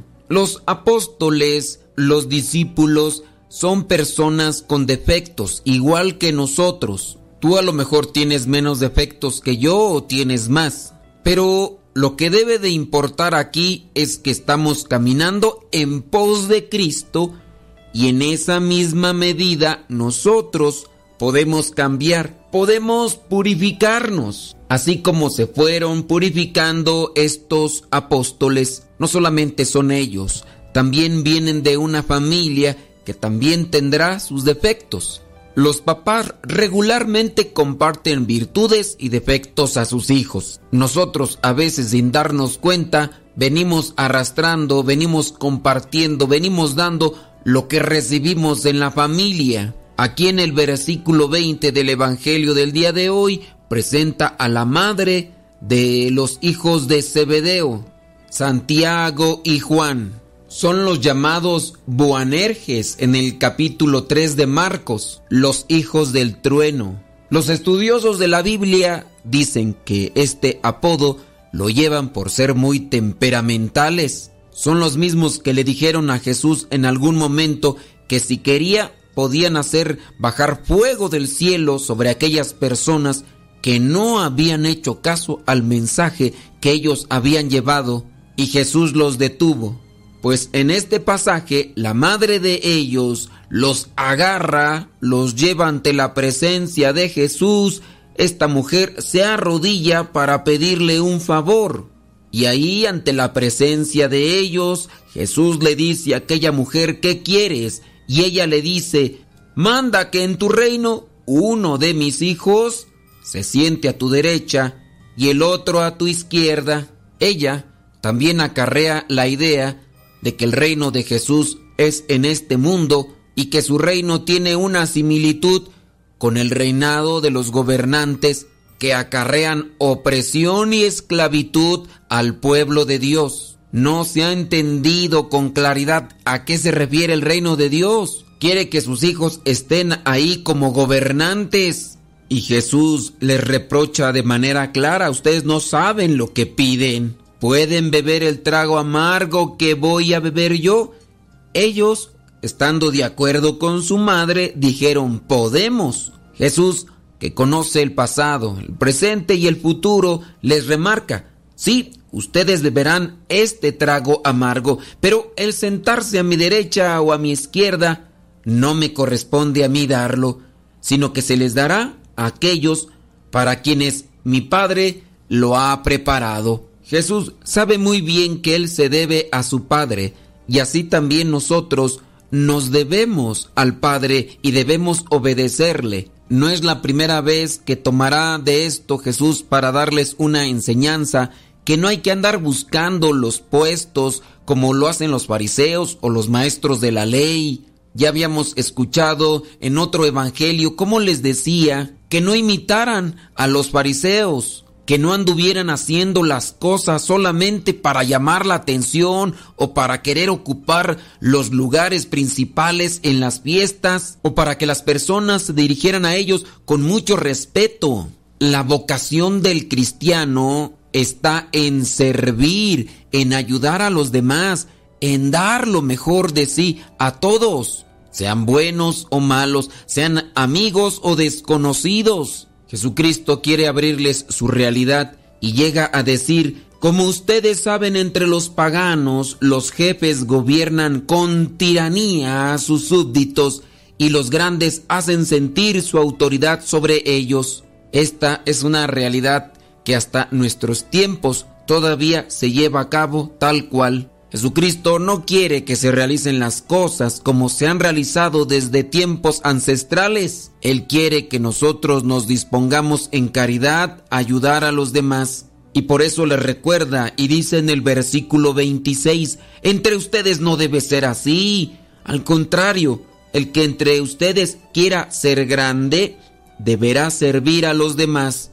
La forma de ser grande ante Dios debe ser sirviendo a los demás. El que entre ustedes quiera ser el primero, deberá ser su esclavo, su sirviente.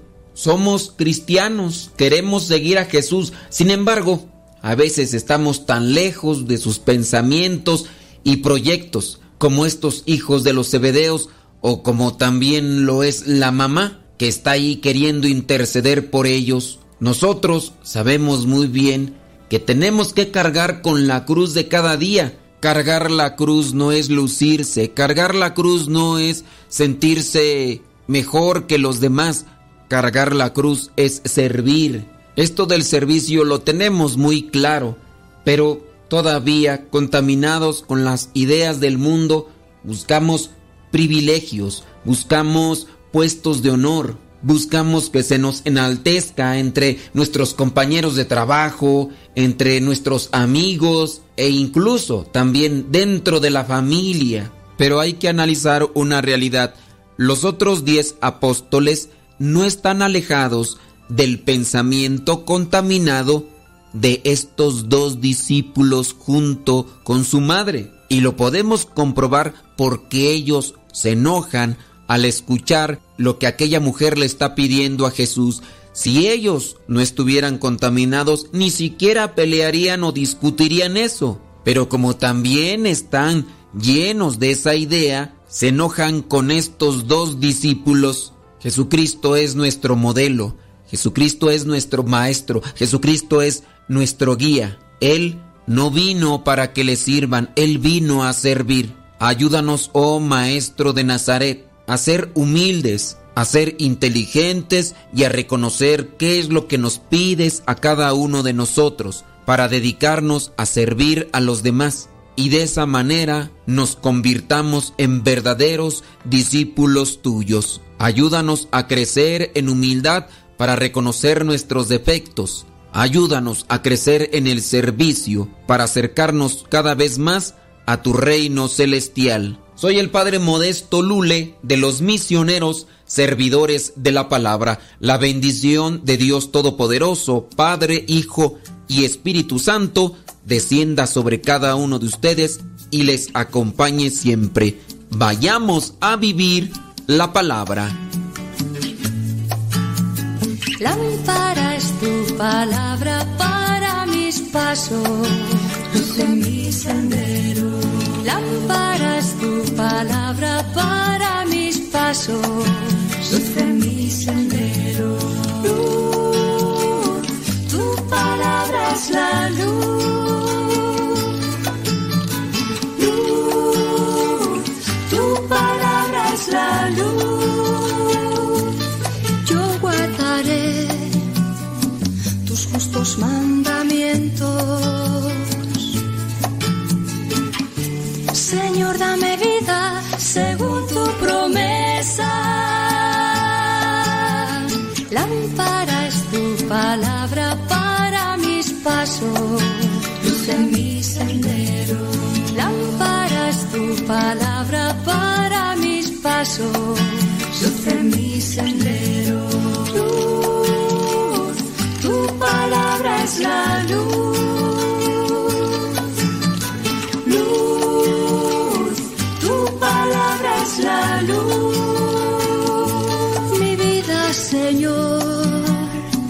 Está siempre en peligro. Pero no olvido tu voluntad. Lámpara es tu palabra para mis pasos, luz en mi sendero. Lámpara es tu palabra para mis pasos, luz en mi sendero. Palabra es la luz. Luz, tu palabra es la luz.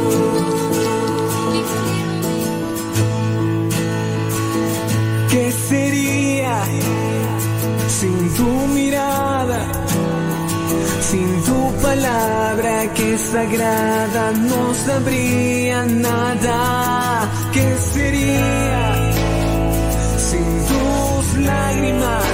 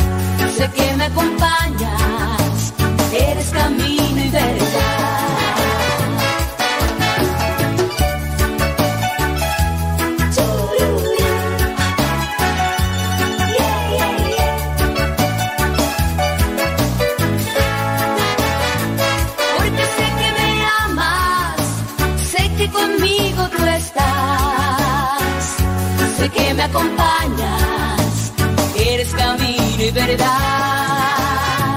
Porque sé que me amas, sé que conmigo tú estás, sé que me acompañas.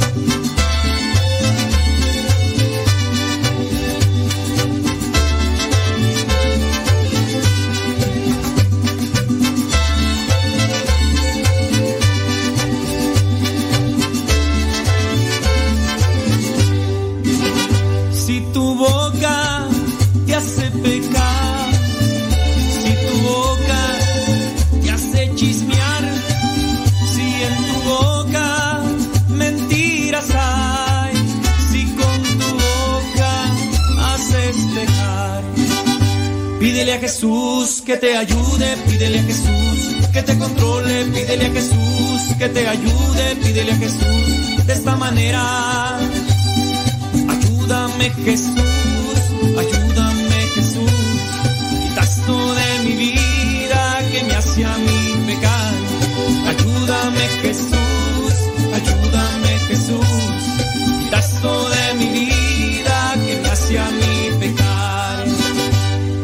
Ayúdame Jesús.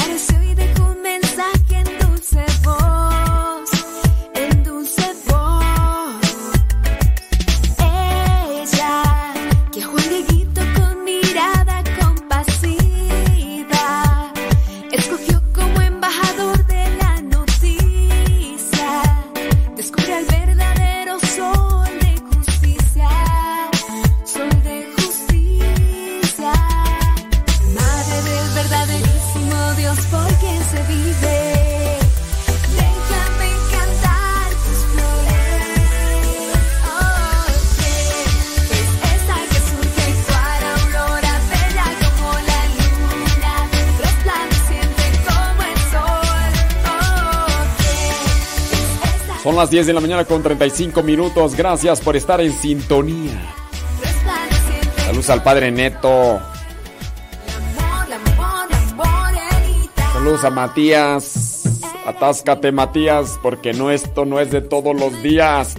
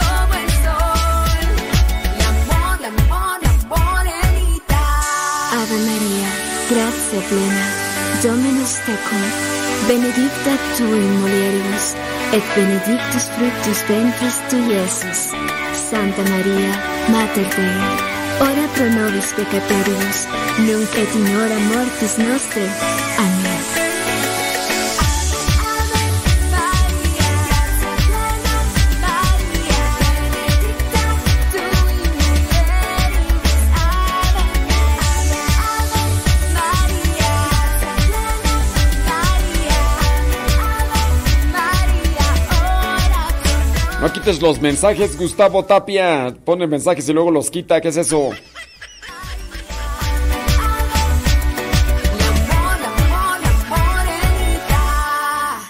Alegre la mañana que nos habla de ti. Alegre la mañana. Ya estamos de regreso en el programa con el padre modesto Lule Zavala.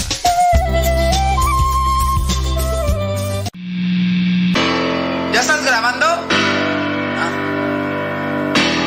No, pues lo que pasa es que. Lo que pasa es que.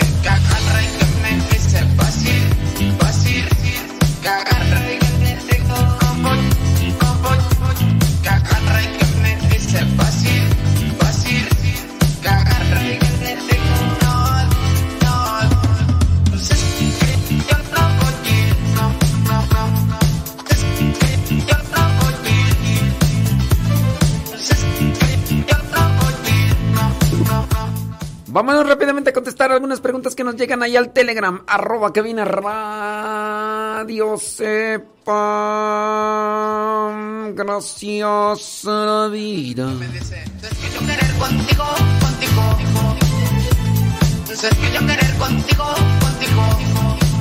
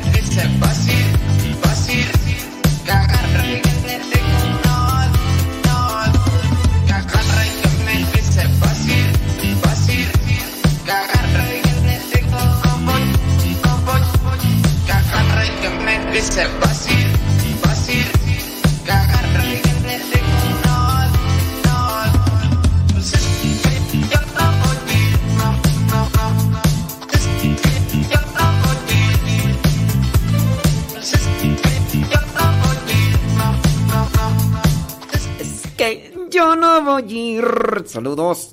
Eh, dice esta pregunta. Aprovecho para hacerle una pregunta. Tengo una duda.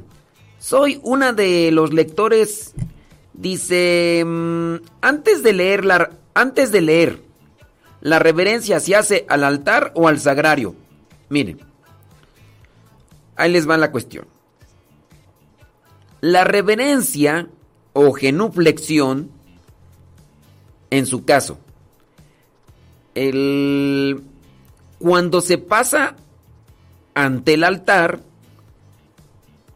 la reverencia se hace al altar. Cuando se pasa ante el sagrario, la reverencia, no, la genuflexión se hace al sagrario. Ahí esta cuestión no es por... A ver, paso ante el sagrario, ¿qué corresponde? ¿Genuflexión? Sí. No quiere decir que, a ver, voy a pasar, primero está el altar y después está el sagrario. Este, voy a pasar de largo frente al altar porque voy a ir primero a hacerle genuflexión al sagrario. Pues no. Todo en orden a su movimiento. No sé si me dé a entender. Si pasas primero ante el altar, pues haz una reverencia al altar. Acuérdate que también la reverencia, como ya expliqué hace ratito, la reverencia se da también al sacerdote que preside, solamente al que preside. Si hay un concelebrante, no, solamente al que preside. Y entonces ya, no sé si le queda claro. Dice, es que el ambón está al mismo lado de la capilla donde está el sagrario. Algunos nos han dicho que la reverencia se hace al sagrario y no al altar. Este, ay, no sé cómo está el asunto. Es que miren, si pasan ante el altar, una cosa es el altar y otra es el ambón. No sé qué está ahí porque no alcanzo a ver la fotografía, ¿verdad? Porque pareciera ser que ese no es altar, pareciera ser que es ambón. El ambón es donde se proclaman las escrituras. Entonces, no, no sé si me, estés, si me está escuchando la persona. Entonces, hay que distinguir el altar y el ambón. Es que no es muy común, no es muy común que el altar, que el sagrario esté a un lado del altar, así como, como si fueran así. Es más bien lo que percibo en esa foto que no está muy así clara, pareciera ser que es el ambón. Hay lugares donde el sagrario está atrás del altar. En ese caso se hace genuflexión, se hace reverencia y genuflexión en el mismo lugar sin moverse.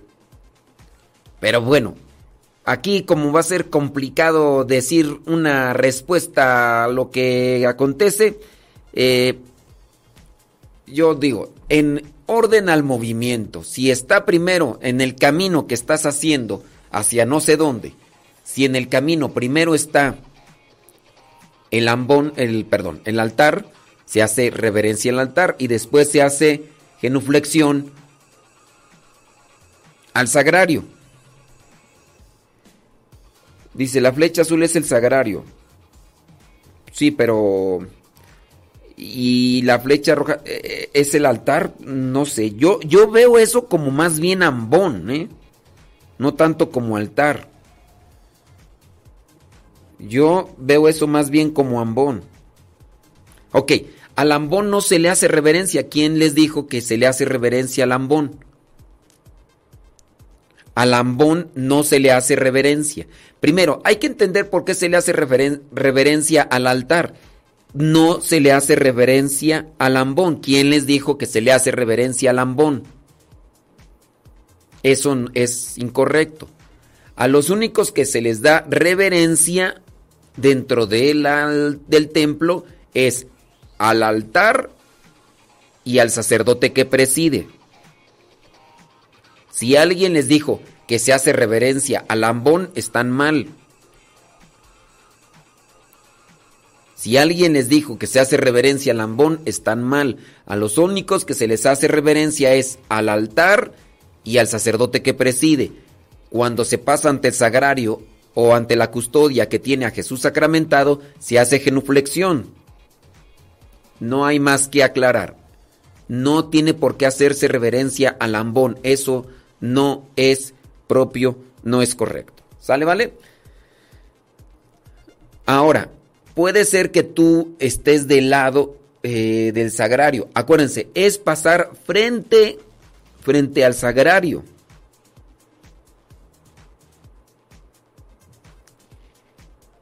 Sí, es, es que va a ser complicado por la foto, como lo mencionas. Entonces, quédense con esto para que no eh, estemos en, una, en esta diatriba de, de que, que el ambón y que aquí la foto, porque no es clara.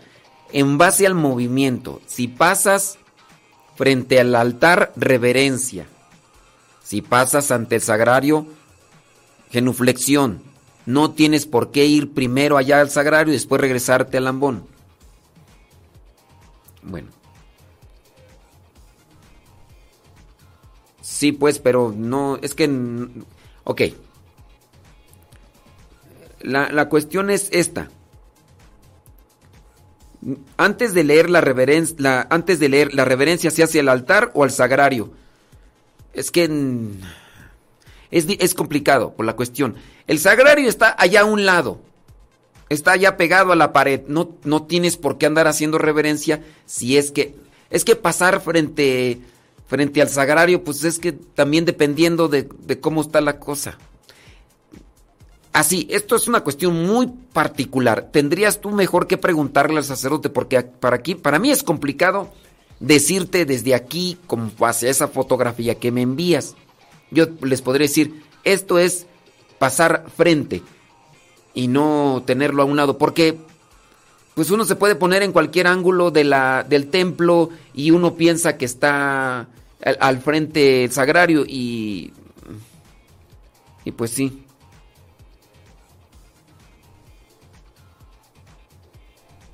Ok, aquí no es de que quién de nosotros dice. Aquí dicen las normas litúrgicas. Para eso ustedes también tienen que buscar las normas litúrgicas. Las normas litúrgicas, si tú eres lectora o eres lector, te recomiendo que leas de pe a pa, de principio a fin. Por favor, tienes que leer todo lo que es el libro de la institución general del misal romano. Tienes que leer, pon atención, tienes que leer toda la instrucción o institución general del misal romano. Tienes que leerlo todo, no solamente busques lo que refiere a la reverencia y a la genuflexión. Tienes que leerlo todo. Si son lectores, tienen que leérselos todo, porque ustedes están sirviendo en el altar. Deben de leerlo todo. Y ahí está. No es lo que yo digo como persona, sino es lo que dice la instrucción, de general, de instrucción general de misal romano. Escribe eso, por favor, y léanselo. Léanselo. Si, si, ustedes nada más van a querer buscar lo que es en relación a la reverencia y a la genuflexión, creo que quedan cortos. Creo que quedan cortos, ¿ok? Y sí, eh, los números ahorita no me los, no me los sé, no, no los tengo presentes, pero eh, reverencia al sacerdote que preside, reverencia al altar, y uno tiene que saber por qué se le hace reverencia al sacerdote y por qué se le hace reverencia al sacerdote. Si ustedes están dentro de la liturgia como lectores y no se han leído ese, esa instrucción general del misal romano, están mal. Están mal. O sea, están haciendo algo que desconocen como tal. Y eso, eso, eso no es, ah, es que el sacerdote no nos ha dicho nada. No, pues ustedes ahora, yo les digo, léanse eso. Porque si no, ustedes están cometiendo quizá muchos abusos. Y aquí no es, ah, es que el padre fulano me dijo esto, es que mi compadre fulano me dijo esto, es que eh, los ministros extraordinarios también tienen que leerlo. Pero los ministros extraordinarios en muchos lugares los hacen en horno de microondas.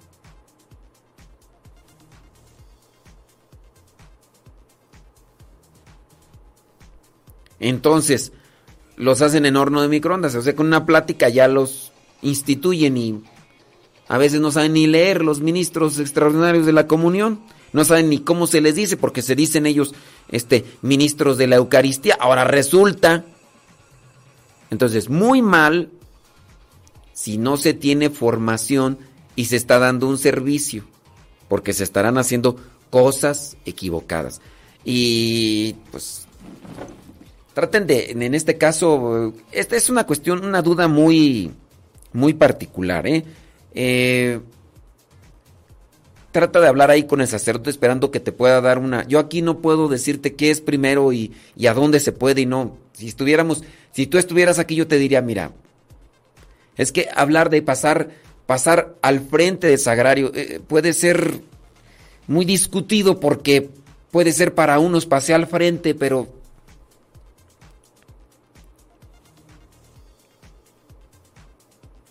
Sí, miren, Ustedes por eso tienen que conocer las normas litúrgicas. Si encuentran, por ejemplo, un sacerdote que no quiere cantar el, o que no hace el cordero completo o que no hace las oraciones, eso es el sacerdote, pero ustedes ya saben qué es lo que dice la liturgia. A ver, la liturgia dice esto, el sacerdote no lo hace, pues recen por ese sacerdote que no quiere hacer el credo o que no quiere hacer esto, y, ahí ya, ¿qué se hace? Pues si quieren, díganle al obispo, pero sí también recen por los sacerdotes que omiten las oraciones, que omiten eh, esas cosas porque no quieren o, lo que sea.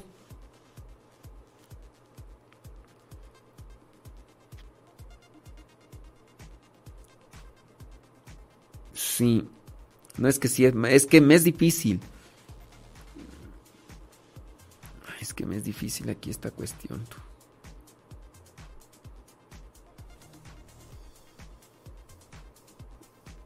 Me es difícil. Es que yo ahí no, en esa otra foto que me mandas yo no veo el sagrario. No veo el sagrario. Mm. A menos de que a menos de que esté allí, pues, o sea, pero yo no, ya en esa foto que veo, pues, yo veo el altar y veo la custodia y y esta cuestión. Entonces, no. Si yo paso ante el, sagrario, miren, también hay que entender. Es que sí, va a ser difícil querer hacer, hacerme explicar aquí. ¿Qué, qué es estar frente. ¿Qué es estar frente al sagrario? A ver, puede ser que el sagrario está a una distancia, pero entre el sagrario y mi distancia están otras cosas. Lo que antepone, pero tú puedes decir, no, es que el sagrario está ahí al frente, pero hay otras cosas que anteponen. De todas maneras, yo voy a hacer la genuflexión porque ya está el sagrario, aunque hay otras cosas que están antes de lo que es, que es el sagrario. Y uno diría, pues no, o sea, si pasas así frente al sagrario cuando no hay una interposición de ninguna cosa, ahí haces la genuflexión. Pero si estás, por ejemplo, a ver, voy a tratar ver si me explico, no, es que es, que es complicado. Está el sagrario. Y el sagrario está pegado ahí en la pared. Entre la pared y mi distancia está el altar, están unas sillas, están las velas. Entonces, en realidad no estoy ante el sagrario.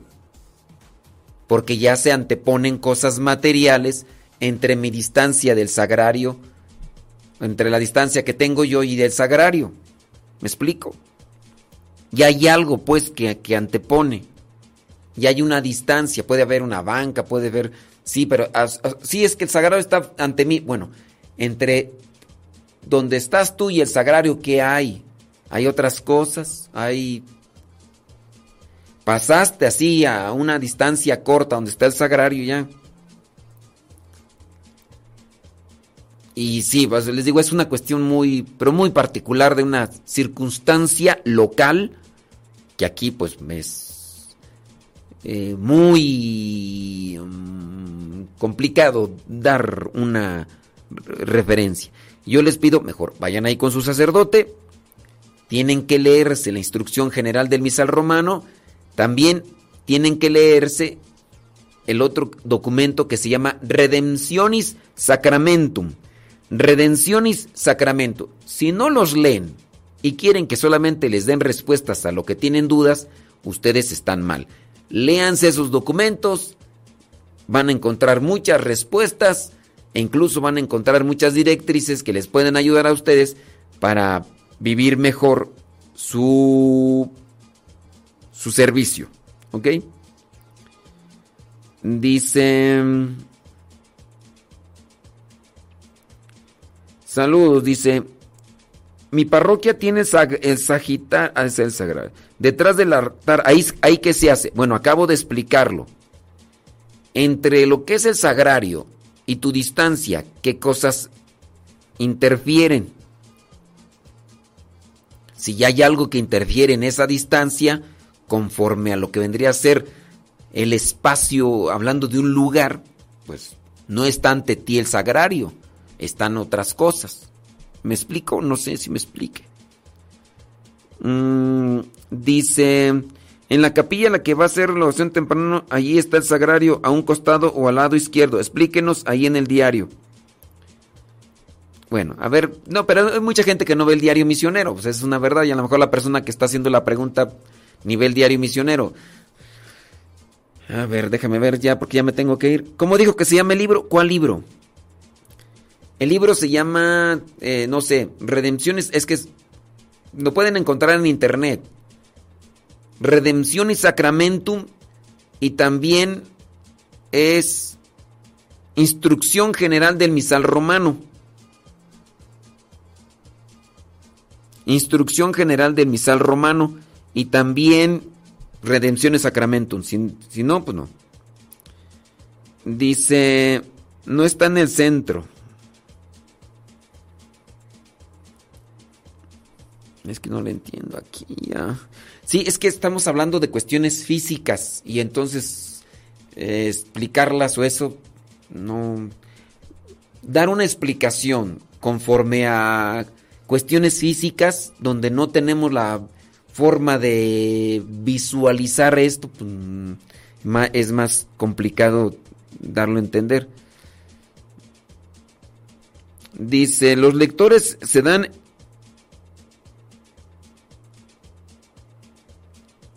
en microondas. Pues hay unos que ni los meten al microondas. Hay gente que agarran así la mero. Me interesa saber porque yo solo hacía reverencia cuando pasaba al altar. Bueno, ahí está medio complicado el asunto. Les digo, este. em, déjame ver. Bueno, ya me tengo que ir, ya se nos terminó el tiempo. Em, ¿Qué tú? Y si no cruzas el altar, es necesario hacer la reverencia cuando te subes a leer. Ok, es que les digo, eh, da- dar una instrucción de la forma en la que se lleva a cabo las reverencias eh, aquí en la, en la radio es complicado, porque pues se pueden entender formas. Cuando el lector, ya con esto voy a terminar, eh, porque no, no me da la forma para hacer una explicación, pienso yo, más clara o entendible, porque hablamos de formas o eh, posturas físicas en relación a, a lo que se tiene que hacer. ¿Qué tiene que hacer el lector? El lector, cuando va a proclamar la palabra de Dios, no tiene que subir al presbiterio, esperando que el lector, esperando que el ministro extraordinario, esperando que todos los de liturgia sepan que es el presbiterio. Si no saben que es, pres- es presbiterio, ya desde ahí están mal. Entonces, eh, ni el monaguillo, ni el lector, ni el ministro extraordinario, ni solamente los sacerdotes deben de estar en el presbiterio. Cuando el lector tiene que proclamar la palabra de Dios, ya sea antes de la proclamación de las lecturas, caminar el de la primera lectura, el del salmo, y si en su caso hay segunda lectura, tienen que pasar frente al altar y dar una reverencia al altar.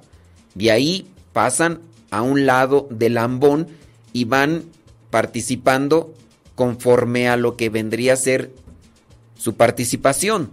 Bajan del presbiterio y después, terminadas las lecturas, tendrían que ir frente al altar y hacer reverencia. Esto con base a una línea dentro de la liturgia. Que venga aquí tu padrecito y que diga, yo no quiero eso, así ya, ahí ya que te digo. Pero esto es complicado de describirlo aquí en la radio por el hecho de que no se puede entender ni siquiera los términos. Si no saben qué es presbiterio, pues imagínate. Si no sabes qué es la nave dentro del templo, si no incluso no distinguimos el ambón del altar, entonces sí está todavía más complicado. Pero el tiempo ya se nos terminó, les digo, este tipo de formas de instrucción son, son complicadas por el hecho de que necesitamos una visibilidad de los objetos para entenderlos y también una visualización de lo que es la, el lugar para entender qué se puede y qué no se puede o qué es lo más correcto y qué no es lo más correcto. Entendiendo que también en este caso puede caer uno en lo que vendría a ser una exageración en el hecho del escrúpulo que se da cuando nos dedicamos más a atender formas, formas de, de reverencia. Y pues no. Bueno, criaturas, ahí les dejo, pórtense bien, échenle muchas ganas. Son las 11 de la mañana con dos minutos. Y nos vamos de Facebook y de YouTube. Nos quedamos acá en Radio Sepan.